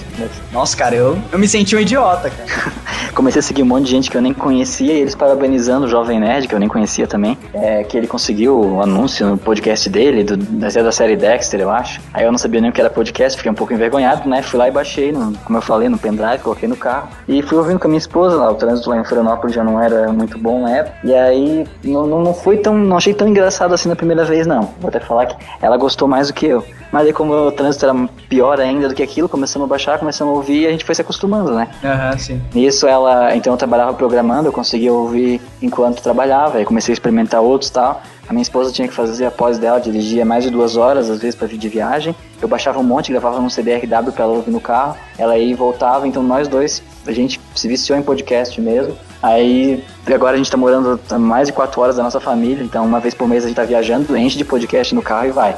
A viagem fica maravilhosa, A, sabe? per- a pergunta que fica antes de continuar, você já colocou um Geekvox nesse CD do carro aí? Não, na época que ela Não, de agora. Eu quero- Você falou que você tá 2008, viajando 4 horas agora, eu quero saber. Olha o cara botando na Pô, parede. se, ele, se ele colocar um Geekvox e um CD pra ouvir no carro, eu vou achar bizarro, velho. É, isso é mentira. Na verdade, meu, meu celular baixa esses podcasts a gente ouve na viagem, sim. Já ouvimos Geekvox, já ouvimos vários. Mas a Vanessa gosta mais do papo de gordo, ó. Já Olha aí. Esse é menina, menina de bom gosto ela, hein? Ótimo. Sabe, você sabe, Dudu, que tem um amigo Cara, meu, tem um amigo meu que ele não é da, da podosfera, assim, tal, mas quando eu falo de podcast pra ele, ele fala que quem inventou o podcast no Brasil foi o Papo de Gordo que começou, cara. é, ele É fala igual assim, pô, a mesma coisa do internet ter inventado a internet. Né? É, quando, quando eu gravei aquele episódio lá com o Dudu, eu fui falar com ele, né? Falei, ó, pô, eu gravei aquele episódio do Dudu do Papo de Gordo. Ele falou assim, pô, que da hora, hein, cara. Esse cara aí foi o cara, foi o pioneiro do podcast, cara. Ele que criou o podcast no Brasil. Aquela parada que o Jovem Nerd faz na entrada, ele que inventou, tá ligado? Então é você o culpado de tudo isso. Tá vendo só? Drops de sobrevivência com Zumbi Hunter.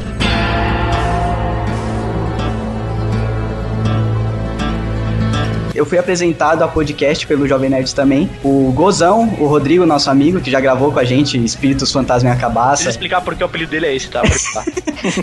Não, mas não é, não é besta. Gozador, só isso. Não, não é, cara. É o diminutivo de Rodrigo e depois aumentado, entendeu? Só isso. Quando eu comecei a trabalhar em agência de publicidade, né? E ele também tinha começado, falou, pô, os caras não para de, de ouvir essa porra lá e é mó engraçado, ouve também, é legal enquanto você recorta alguma coisa. E realmente, cara, eu coloquei, beleza, vou ouvir esse link aqui, enquanto eu tô re- recortando as vaquinhas lá da época que eu trabalhava em agência de agronegócio, que é uma merda. Daí, ouvindo o programa de casamento, cara, eu dei muita risada, achei muito foda. Daí eu fiquei tentando martelar podcast no Maroto, que o Maroto, é, ele, ele quer martelar várias coisas em você, mas quando você sugere alguma coisa pra ele, você tem que ficar meses, tá? Olha aí. Daí eu fiquei meses martelando a tem que ouvir, não sei o que, até um dia que eu entrei de férias, eu acho, eu passava na casa do Maroto quase todo dia. A gente ficava até madrugada jogando videogame, né? Daí ele comprou o Xbox, que dava pra meter um pendrive e ficava tocando alguma coisa enquanto você jogava um, um jogo de corrida lá, mano. Ah, tô ligado, Ou- burnout, né? É, ou então lançava um FIFA e ia ouvindo. Daí eu, eu levei um Nerdcast e a gente passava madrugadas ouvindo, cara. Aliás, bons tempos aquele. Só precisava ouvir, não precisava se preocupar com o programa de todo domingo, né? Então, É foi por isso que eu puxei o assunto, né? Pô, historicamente o podcast só precisava de pessoas com um bom bate-papo, pessoas que se que tenham uma boa química entre si, né? Só que aí daí até a pessoa aprender a editar, depois aprender a fazer um site para disponibilizar, aprender a fazer o feed, eu acredito que muitos podcasts morrem antes de existir, entendeu? Ah, então eu e minha esposa a gente já pensou em muitos podcasts, então já tive muitos já, só na nossa cabeça, né? Porque Que na hora de hora. gravar, na hora de editar, na hora de colocar no ar, nunca foi pra frente. Eu acredito que é uma coisa que deve acontecer com muita gente.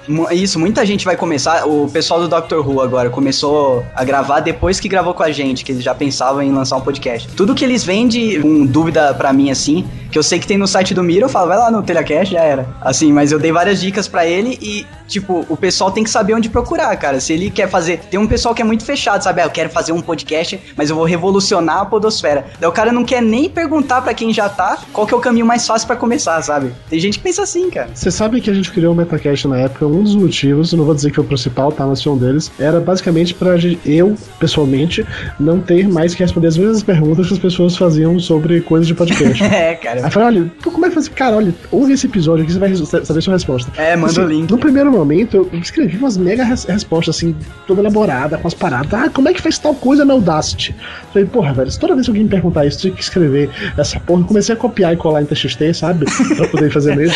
Até que eu achei que era mais prático e mais fácil começar a fazer esses episódios. Uma pasta de 2 GB só de TXT com resposta. Aqueles, aqueles Audacity Dicas que tinham no Metacast era por isso, era essas coisas que as pessoas me perguntavam, aí eu gravava o Audacity Dicas e inspirava um episódio pra poder colocar lá. Exatamente pra, pra meio que escapando disso. né? Não é que eu não queria ajudar as pessoas, é que era um monte de gente me perguntava. Não, você a ajudou de uma forma a mais mesma. fácil, é, A exato. pergunta era a mesma. Então, assim, porra, vamos juntar isso de uma vez só. Vez de responder só pra essa pessoa, eu respondava pra um monte de gente de uma vez só. Exato. E ainda divulgava o papo de gordo, né? De uma forma ou ou outra. Pois Exato. é, também. Ele não precisava mais, ele já tava no top já nessa época. Olha. Oh, que nojo. Hoje ele foge de divulgação, ele escreve até o, o título do post errado pra não indexar.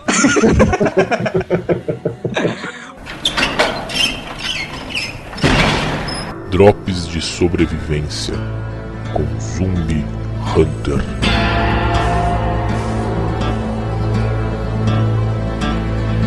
O Fábio Nani tem história aí pra contar do Zumbi Hunter, cara. Nossa, história de derrota do Fábio Nani. Olha aí. Não é derrota, cara. O cara, o cara, Ah, eu considero. o cara eu saiu. considero. Se Não, julgar não, a não, gente é uma derrota. É, por esse lado, sim, mas o cara saiu enquanto ainda era bom. Não, é que na verdade assim, eu conheci o podcast por causa de uma mensagem, sabe, status de MSN antigamente tinha. Um amigo meu colocou tipo assim, tipo, Nerdcast, make my, make my life better. Ele que fez uma dedicatória assim no, no, no, no status do, do, do, do MSN. A gente ainda lembra como é, Fabiano. É, Pode lembra, continuar. Aí eu sei, eu Vou sei te que eu falar que fã do Nerdcast, assim, é um pessoal bem, bem freak, cara. É, cara. Aí eu falei pra ele, porra, que porra é essa de Nerdcast, cara? Fiquei curioso, né? Daí ele falou assim, porra, você nunca ouviu? Falou, pô, aí ele me passou. Eu já tinha. Eu conheci o site, saca? Mas eu não. Eu, eu até visitava o site constantemente, mas eu cagava pro podcast, saca? Eu nem sabia que porra era aquela de Nerdcast e tal, nem tinha me passado pela cabeça. E eu comecei a ouvir, tá ligado? Tipo, e aí, como eu tava numa época viajando lá pro, pro Rio Grande do Sul, um projeto, eu ficava indo toda vez viajando de avião, indo e voltando. Aí, porra, era salvação, né, velho? Metia trocentos episódios e foi a partir daí que eu comecei a conhecer os outros podcasts que eu comecei a ouvir. Aí o que aconteceu? Obviamente, quando você fica fissurado numa parada, você fala assim, caralho, velho, eu tenho amigos tão legais quanto esse, cara. Por que não pode dar certo comigo, tá ligado? e aí já começa, né, cara? Já juntou esse meu amigo do MSN, eu falei, porra, e aí, vamos fazer, vamos fazer. E, porra, nunca dava certo, tá ligado? Porque cada um tinha uma ideia diferente, sabe? Tipo, um queria falar sobre política, outro queria falar sobre. Puta, cara, eu não ia dar certo, falei, meu, tinha que ser uma parada mais unida, né, cara? Um Tipo, sobre foco. política e o outro É, não, é, nessa eu tava, eu tava fissurado por MMO, aí começou a ideia, tipo, vamos falar sobre, sobre MMO e tal, World of Warcraft. Eu falei, puta, mas isso vai ser meio batido, só isso, só isso vai ser foda. E nem, nem passava perto da minha cabeça a dificuldade que era editar um programa, enfim, né? Aí eu criei o Zumbi Hunter, o blog e tal, blá, blá, blá, começou a fazer um barulhinho e tal. E aí eu falei, porra, por que não fazer um podcast sozinho com uma parada que, é, que eu quero criar e foda-se, tá ligado? E eu fui, eu tive a brilhante ideia de gravar, gravar o primeiro episódio de um, de um, de um projeto chamado Drops de Sobrevivência, tá ligado? Que a ideia inicial era o que? Era um programa bem pequeno, onde eu, é, incorporado no personagem Zumbi Hunter, onde até modulava um pouco minha voz pra ficar mais grossa, pra ficar diferente da minha voz. E eu gravava, tipo, sozinho em casa, cara. Tipo assim, eu falava assim, então, pessoal, vamos aqui é, descobrir as formas de zumbificação. Eu já tinha um script armado. Tipo, eu simulava que eu tava, tipo, num, num sótão de, um- de uma safe house, onde tinha um zumbi aprisionado. Então, e eu comecei a caçar barulhinhos de, tipo, efeitos sonoros, tá ligado? Então eu tinha lá o barulho do zumbi no fundo fazendo... Barulho de portão abrindo. Só que era uma parada, cara, tão trabalhosa, cara, mas tão trabalhosa. Meu, era tipo uma edição fudidinha, assim, sabe? Isso Era é tipo cara 20 quer minutos, começar. cara. Era 20 minutos de programa, só que, tipo, no- na edição, eu via minha frase e falava assim, puta, não ficou legal o que eu falei. Eu regravava a minha frase, tá Ah, ligado? Pra não. incorporar lá dentro. Isso e, tipo pra assim, ter cara. cinco downloads. Não, no a minha sorte, tipo assim, nessa, na, na época desse parado, eu tava de aviso prévio na empresa, tá ligado? Então, tipo, eu ficava editando podcast na empresa, tá ligado? tipo, eu tava liguei o foda-se, né, cara? E, tipo assim, resultado, né? O primeiro episódio eu lancei, cara, quando eu tweetei pelo, pelo Twitter, puta, mandei pelo blog, falei, caralho, eu ficava madru- a madru- a madrugada inteira acordado dando F5, tá ligado? Na, na atualização pra ver, tipo assim, a galera. Eu queria ver comentários, saca? Eu falei, meu, deve- vai ter muito comentário, vai ser muito foda, sabe? Só que nunca é, né, cara? nunca é como a gente quer. E aí, A tipo, realidade, ela é a dura. realidade dói, cara. Tipo assim, a- o primeiro episódio, tipo, hum, cagaram, saca? O segundo episódio, é, tá ligado? Tipo, aí eu fiz o terceiro. Aí o quarto eu já tava, tipo, já tava gravando com o pessoal do Zombie Talk. Eu já pegava o episódio do Zombie Talk e já falava, esse aqui é o quarto, tá ligado? Já anexava o Drop de Sobrevivência número 4, tá ligado? Aí, tipo, aí fudeu, né, cara? Aí já era. Aí não, não foi pra frente. Tipo, foram três episódios e, e eu falei, meu, que trampo do caralho. E o retorno era tão baixo, né, cara? Aí, tipo, eu ficava relançando os mesmos três episódios a cada seis meses, tá ligado? Nossa, que derrota. E aí é- a última, isso a é última tentativa, a última tentativa foi na época quando eu tava agora em recesso do Geekvox, eu mandei no grupo do grupo pra ver se tava alguma audiência, tá ligado? Pra ver se alguém falava alguma parada. Mas é, é foda, cara, é complicado. É um projeto, né, cara? Mas tipo assim, sozinho é muito trampo. cara, Sozinho é trampo. E outra, eu sou, eu sou meio chato, então eu ficava. Eu, eu sou chato comigo mesmo, então eu ouvi uma frase, uma tonalidade que eu não achava que não era o que eu queria passar, eu mesmo ficava meditando, saca? Era uma merda, tá ligado? É, cara, muita gente, assim, pensa que, putz, vou juntar uma galera, ou então vou ser Forever Alone igual Nani, e vou criar um podcast e vai dar tudo certo, né, cara? Pô, a gente leva muito na cabeça até conseguir, e se conseguir, seguir em frente, né, cara? Eu acho É, que quando o podcast passa no primeiro ano de vida, ele tem chance de continuar. É, cara. Agora, Cara, muitos morrem no primeiro ano. Muitos não chegam uma- a 20 episódios. Tem até uma dica que o Azagal me deu no YouPix quando eu encontrei com ele. É, eu falei, pô, Azagal, a gente tem um podcast inspirado em vocês. é, estamos no vigésimo episódio. Eu queria saber uma dica sua. Aí, aí ele mandou na minha cara: a dica é desista. Aí eu fiquei com uma cara assim. Ele falou: se você conseguir sobreviver a isso, você já vai pra frente, tá ligado? Assim, Azagal poeta, né? Eu vejo muita É. gente, tipo, criticando, tipo, o pessoal do Jovem Nerd e tal, hoje. É, porque os caras é isso, porque só, só querem ganhar dinheiro. Óbvio, cara, é o trabalho dos caras, né, velho? Mas, tipo, porra, cara, é que a galera não. Tem muita gente que não acompanhou, tipo, o começo, saca? Eu comecei a ouvir os caras, eles já estavam, tipo, sei lá, no centésimo e pouco episódio e tal, mas, tipo assim, eu, eu- mas eu peguei, como quando eu gostei realmente do trabalho dos caras, eu falei, peraí, então vamos voltar. Fui no primeiro, saca? E você via que, porra, os caras. O primeiro é ridículo. É, é Primeiro só sobre isso. Superman. Isso, a vergonha alheia é foda. Que Pior não é só mas- isso, cara. O foda é tipo assim, o, o tempo que eles levaram, o trampo Isso. que eles fizeram pra ter o primeiro anunciante, cara, que foi o Netmovie, se eu não me engano, tá ligado? Que a gente vai Mas né? o, o que se critica e que também acontece com outros podcasts, que é Sim, hoje em claro. dia pro pessoal monetizar podcast é bem mais fácil do que na época que eles monetizaram. E o que o pessoal critica não é o fato deles ganharem dinheiro, é o fato, por exemplo, de, sei lá, fazer um episódio sobre ba- baralho quando o público dele não tem interesse em baralho, simplesmente pra vender um baralho, tá entendendo? É. Aí você se sente meio enganado, você que confia, porque a relação podcast e ouvinte, cara, é muito maior do que com qualquer outra mídia. Então, pô, o cara tá querendo me enrolar, pô, fazendo um programa sobre baralho só pra empurrar o baralho pra mim, eu me É, mas, ó, É, segue é que eu eu Eu eu consigo separar nessa, essas amigo. coisas, cara. eu vou e consigo volto nisso separar. porque assim, afinal de contas, se o podcast é meu, eu falo do caralho que eu quiser lá dentro. Verdade. E as pessoas vão ouvir ou não. Eu entendo sua parada, eu passei por algo parecido com, com isso faz pouco tempo no programa lá do Fim do Mundo, que foi um programa patrocinado e que a gente fez piadas sobre o fim do mundo bíblico e teve um monte de gente revoltadíssima com aquilo, foi absurdo. E o programa conseguiu ao mesmo tempo entrar no top 3 melhores e piores do ano. Foi uma parada surreal, assim. Tava entre os mais votados como favorito e os votados como detestado. Eu sempre tive muito cuidado no, no Papo de Gordo para evitar falar de assuntos que fujam muito do escopo. Então eu fico dando aquele jeito de puxar pra junto de mim. Então aquela coisa assim, ah, eu quero falar de Star Trek, eu não posso falar de Star Trek porque meu podcast tem nada a ver com isso.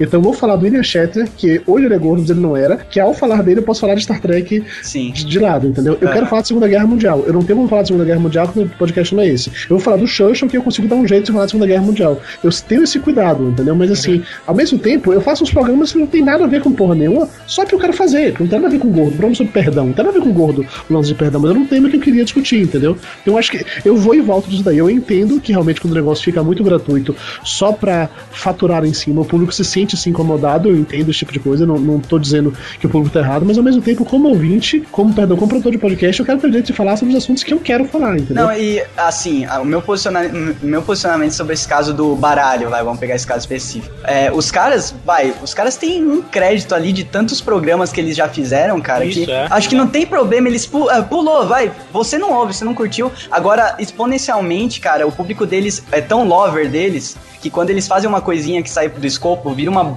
um monstro, tá ligado?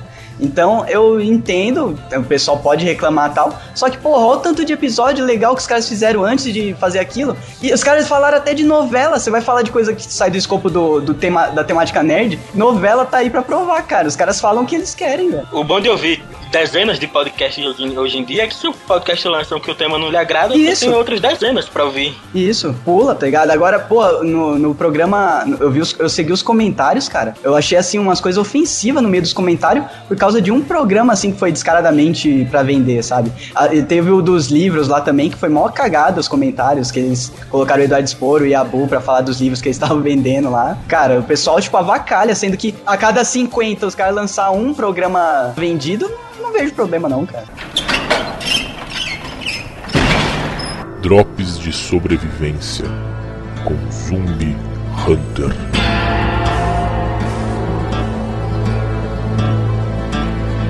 Tá, mas o Dudu não contou como é que ele começou. Ele deve ter contado em vários outros podcasts já, mas não sei se ele vai querer contar de novo. Eu sei decorado como o Dudu o. Assim, olha, eu não contei como eu comecei, mas no livro que está lançado do Campus Party, que é Reflexões sobre o Podcast, tem um capítulo meio que eu conto. Pode ler lá que eu espero. Jabazento, né? Tá vendo? Fica em forma de jabá, então a gente Pô. pula essa parte. Ô, Dudu, manda um pra gente fazem isso, resenhar. Eu queria uns podcasts inteiros só fazer jabá, então eu tô aproveitando isso, pô. Então, galera, colhem na Campus Party pra pegar o livro do Dudu. Cara, o bom é que esse aqui não tem nem como dizer, não, mas o programa inteiro era pago, porra. É, né? Bom, vamos lá então, galera. Vamos falar de ouvintes, né, cara? Assim, a gente passou do lado de lá pro lado de cá. O Del Castanha não produzindo podcast, mas assim, trabalhando com, com a mídia podcast, né, cara? E não deixando de, de ouvir. Assim, tirando o maroto, eu acho que a maioria aqui continua ouvindo programas. E, assim, quais são os programas que vocês ouvem, assim, religiosamente hoje? Hum, cara, religiosamente que não, não falta. Assim, que você pelo menos vai lá ver se o tema te agrada, sabe? Não, eu vejo todos do, do que eu assino, né? Mas Mas, eu, eu acho que religiosamente eu pulo raríssimos episódios é o Ultra Geek, né? Do Tato Tarkan e do Professor Mauri. Ah, eles são, eles são divertidos. Às vezes eu- não consigo acompanhar muito o que eles falam, cara, mas eu gosto muito do jeito que eles falam, então. É, é que é difícil acompanhar porque você não. Eu ouço que há dois, três anos e não sei quem é o Tato e quem é o Mauri. É, eu, eu entendo vocês.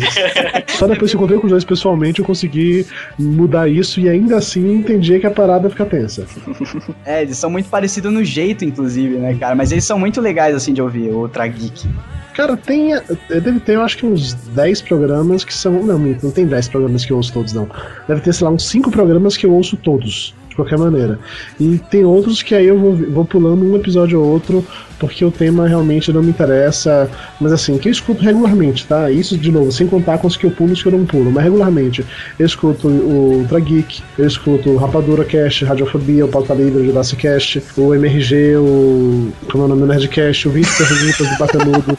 Eu gosto pra caramba. Eu escuto o Telecast, eu escuto o MDM. Cara, sei lá, deve ter um, um- o Luciano Pires, é, o Escriba Café, deve ter uns 20 ou 30, assim, são aqueles que eu escuto regularmente. Mas aí eu sempre entro pra ver se tem algum episódio lá que me interessa ou não. Às vezes eu pulo, realmente pulo, e com certa frequência, porque eu não tenho mais o tempo livre que eu tinha antes pra ver. E eu já não escuto mais também up to date, assim. Eu vou fazendo meio que maratonas. Por exemplo, dia desse eu tava fazendo uma maratona do Descontrole podcast, escutei uns Nossa. 5, 6 na sequência, assim, e eu tava comentando no Twitter com, com o pessoal, daí o Joy ficou é, fazendo piada porque eu tava escutando só agora e tal. E agora tá fazendo a maratona do Ultra Geek, que eu tava também com um monte de episódio é, atrasado, acabei a maratona ontem, hoje eu comecei a maratona do Pauta Livre e assim vai, entendeu? Ah, Na hora que o zero um eu começo o outro, não tem mais essa parada. Tanto é que eu parei de ouvir leitura de e-mails completamente, eu pulo Eu todas. também, eu também. Ah, não, é, porque lei- leitura de e-mail é pra quem. É pra, pro ouvinte padrão que acompanha aquele programa sempre, sabe? Mas, Hoje em dia, mesmo que eu, os que eu acompanho, os que eu mando algum comentário ou e-mail, eu também não ouço, não. Eu pulo direto. Ah, e outra também, Pô, por isso que ele um não ouve meio- a gente falando do Thiago, né, pô?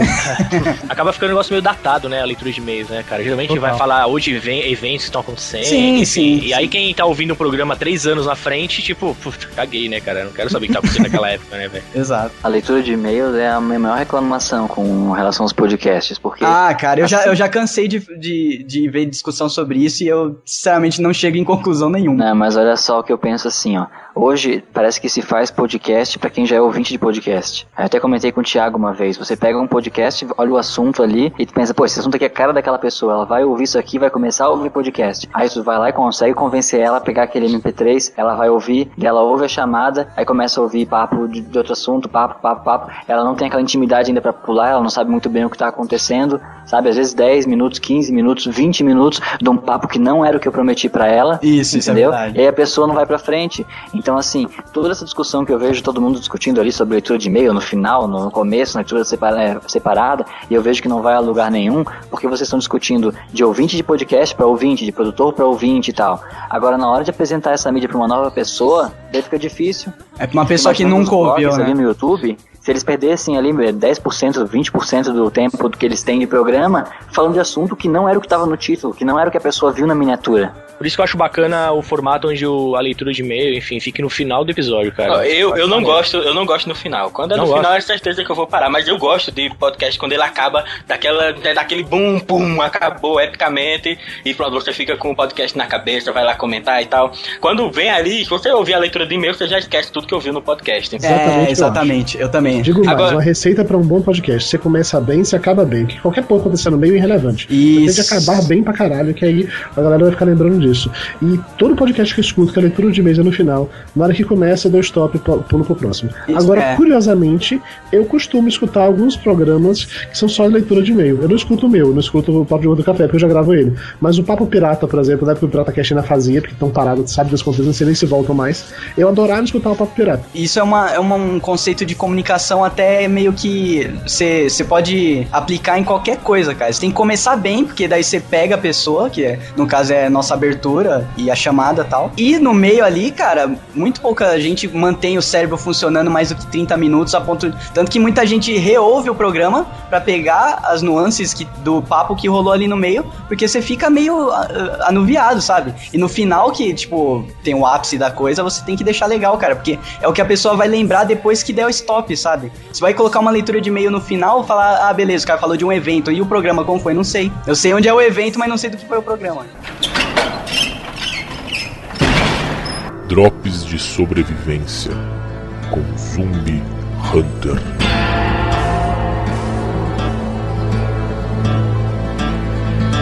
Influenciado por duas coisas que o Ricardo falou, o Del Castanhe, é, eu tive duas mudanças drásticas no, no Telecast. Uma foi trocar o player do rodapé do post pro topo do post, logo abaixo da vitrine.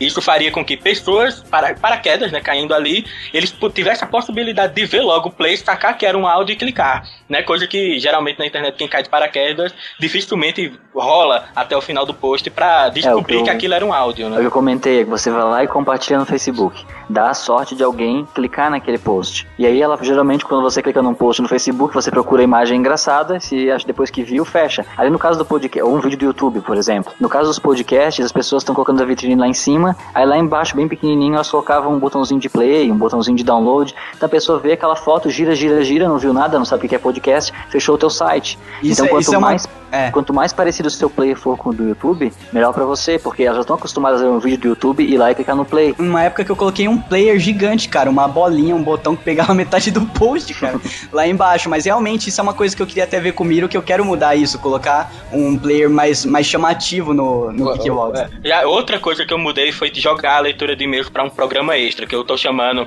assim como Rapadura Cast, eu, eu chamei Do de Plus, Plus. aham. Eu chamei de Plus. E esse episódio, ele é uma discussão exatamente como foi feita na primeira parte, porém, usando os argumentos de quem comentou.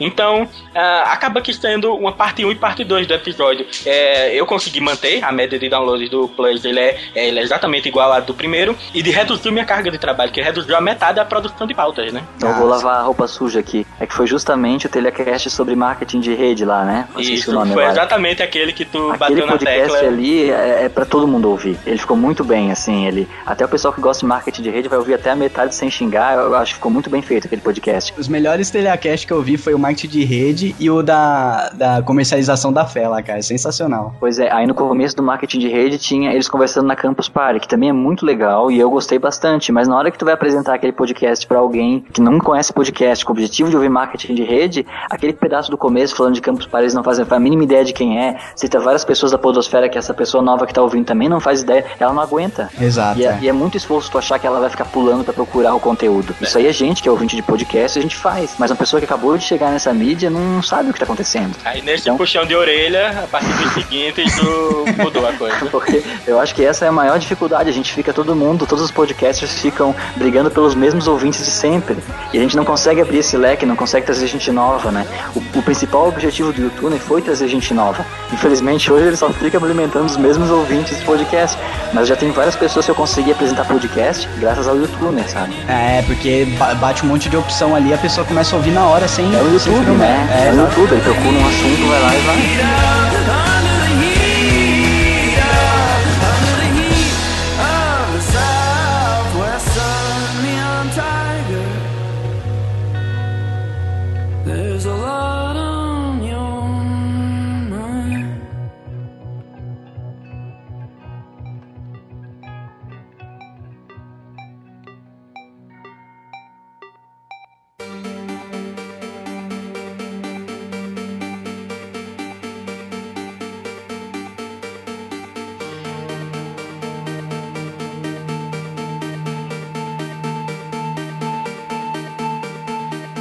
I've gone through life white knuckling the moments that left me behind.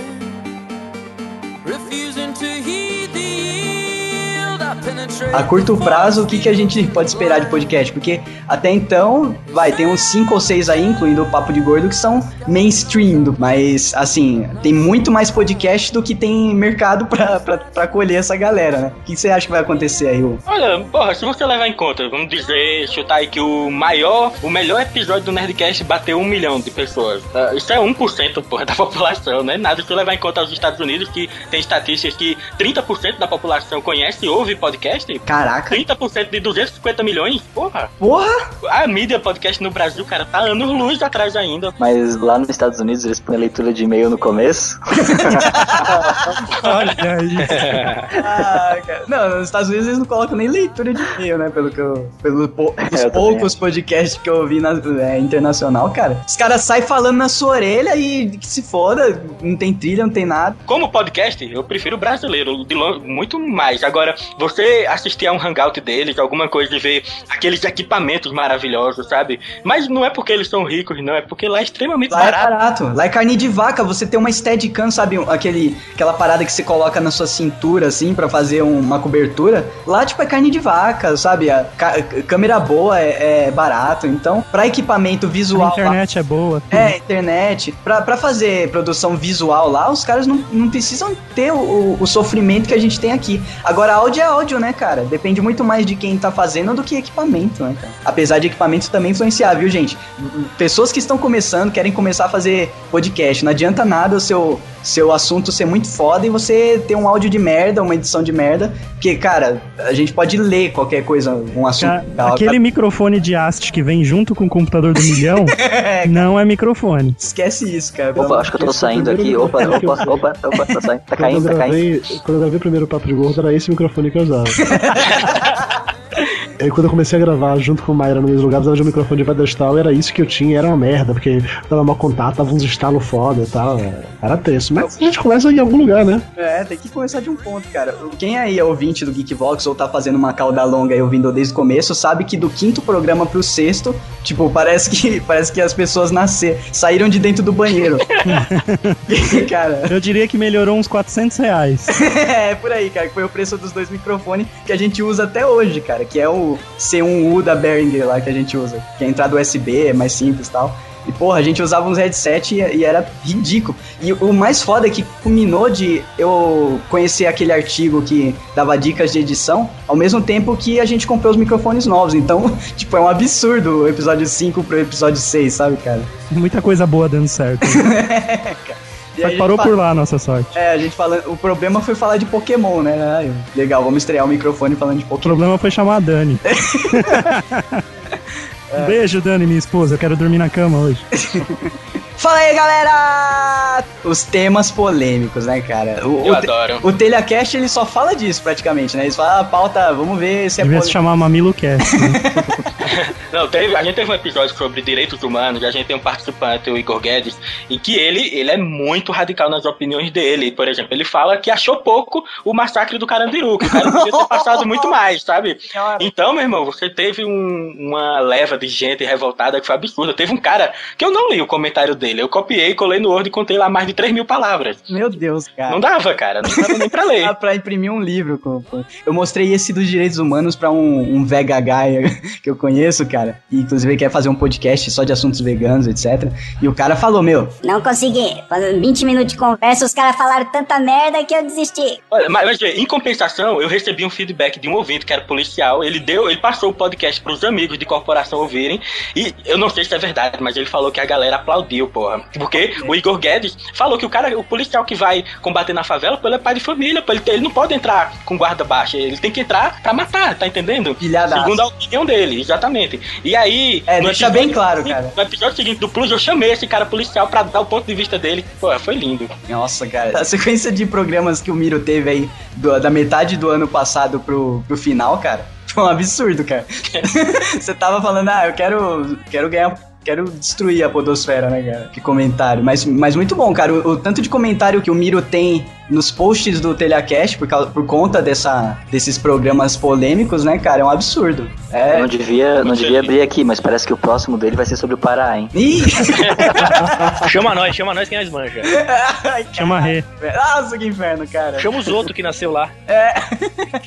Bom, a gente, cara, teve um programa, inclusive a gente já entra aí num, num feedback famoso que a gente recebeu. Famoso assim, entre a staff, né? Não sei se o Nani era da época. Quando a gente fez o, o 43 lá, que é o Geekvox mais baixado, que é, é de Deep Web. Web. Isso. Cara, a gente recebeu dois e-mails, assim, que marcou a minha história como produtor de conteúdo no Geekvox, cara. Um deles foi um cara que hateou de uma forma brilhante, assim, porque ele xingou todos os participantes do programa, assim, com pompa. Ele falou que ouviu todos os Geekvox pra ter certeza que ele odiava a gente, tá ligado? É, foi bem pessoal.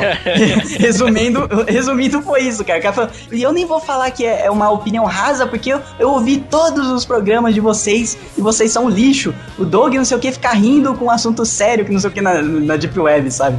Esse foi foda, porque acho que foi o primeiro e-mail mais hater pesado, assim, porque o cara xingava, xingava pesado mesmo. E outro que a gente recebeu, cara, que é uma coisa que eu não sei nem se a gente abre aqui, ô, ô Mário. Acho Ah, que é. cara, eu não gosto nem de, de comentar, cara. É, vou, vou falar meio por cima, cara, mas um cara mandou um e-mail pra gente falando de um caso de um parente dele, da família, que entrou em contato com pessoas da, da Deep Web lá do, do lado pesado que a gente comentou no programa e que veio a falecer por conta do- desse contato, entendeu? Então foi uma coisa bem, bem pesada assim, e no final do e-mail o cara fala, putz, eu acho que se se ele tivesse tido contato com, com o programa de vocês antes de fazer aquilo, que parece que foi atraído pela curiosidade, tá? Sabe esse tipo de coisa? É, tipo, é a armadilha padrão. né? Isso, daí ele falou, ó, se, se- tenho certeza que se ele tivesse ouvido isso, o programa de vocês, provavelmente ele estaria aqui ainda. Foi um negócio bem tenso, assim.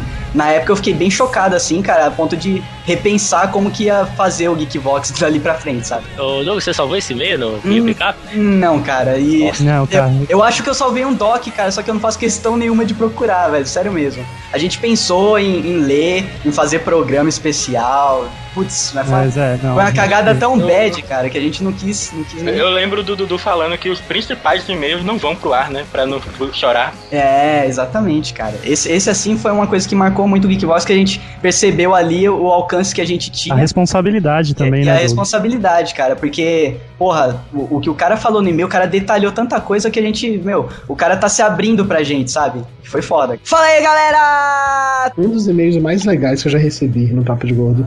E esse, certeza que eu não li esse, esse e-mail lá, porque não tinha nada a ver com lê-lo no ar, entendeu? Assim, é, por padrão, eu evito ler no ar aqueles é, e-mails que são apenas elogios. Não é nada contra, nada específico, ai meu Deus, não quero elogio, não é isso. É porque se, se a pessoa manda mensagem pra dizer, ah, vocês são foda, que legal, que foda, eu acabo não lendo isso pra dar espaço para os e-mails co- comentando realmente o tema. Hoje Você, que você guarda o sentimento positivo do e-mail, correto? Sim, É, sim. exato.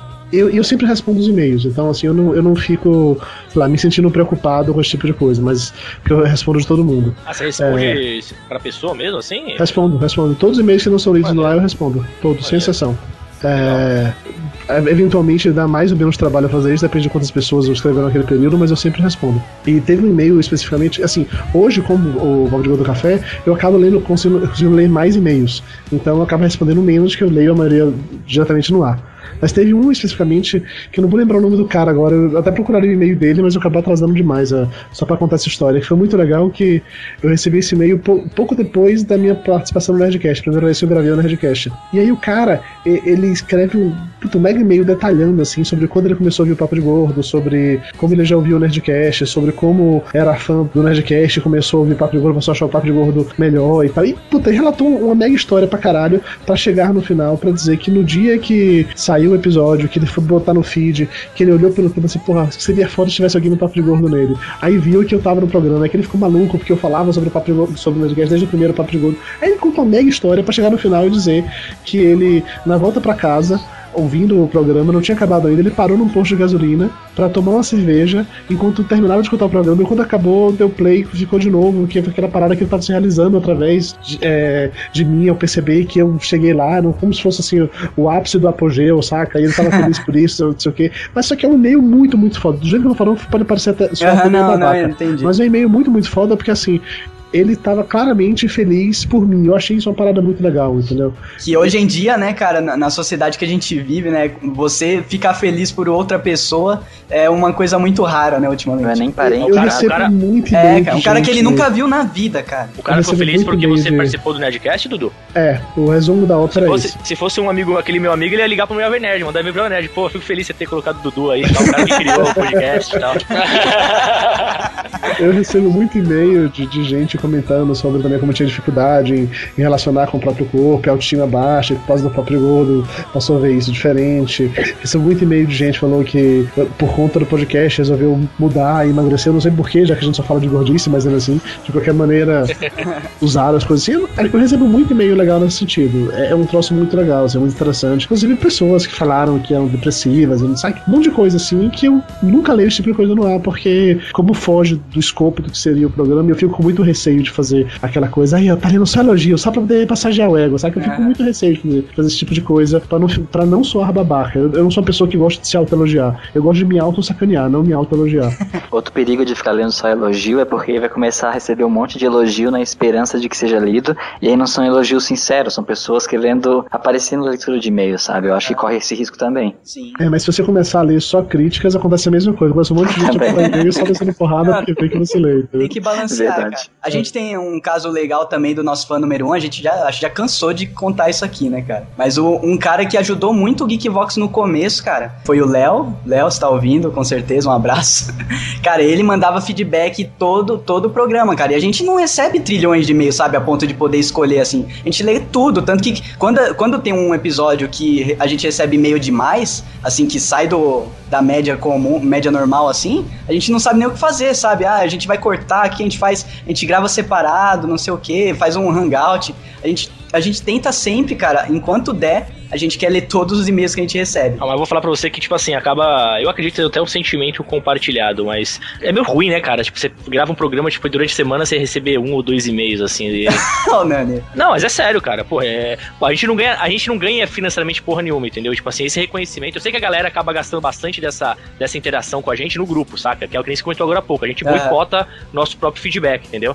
Mas é bacana, tipo, quando você vê e-mails, fala, o pessoal falando, puta, adoro vocês, acho bacana. Comecei a. conhe- Conheci podcast por conta de vocês, é. Então Sim. é bacana esse, esse tipo de, de retorno, né? E o Léo, no começo, cara, ele foi um, um porta-bandeira, assim, do Geekvox, cara. E, tipo, muita gente começou a mandar é, feedback, inclusive conversando entre si durante os e-mails, né, Maroto?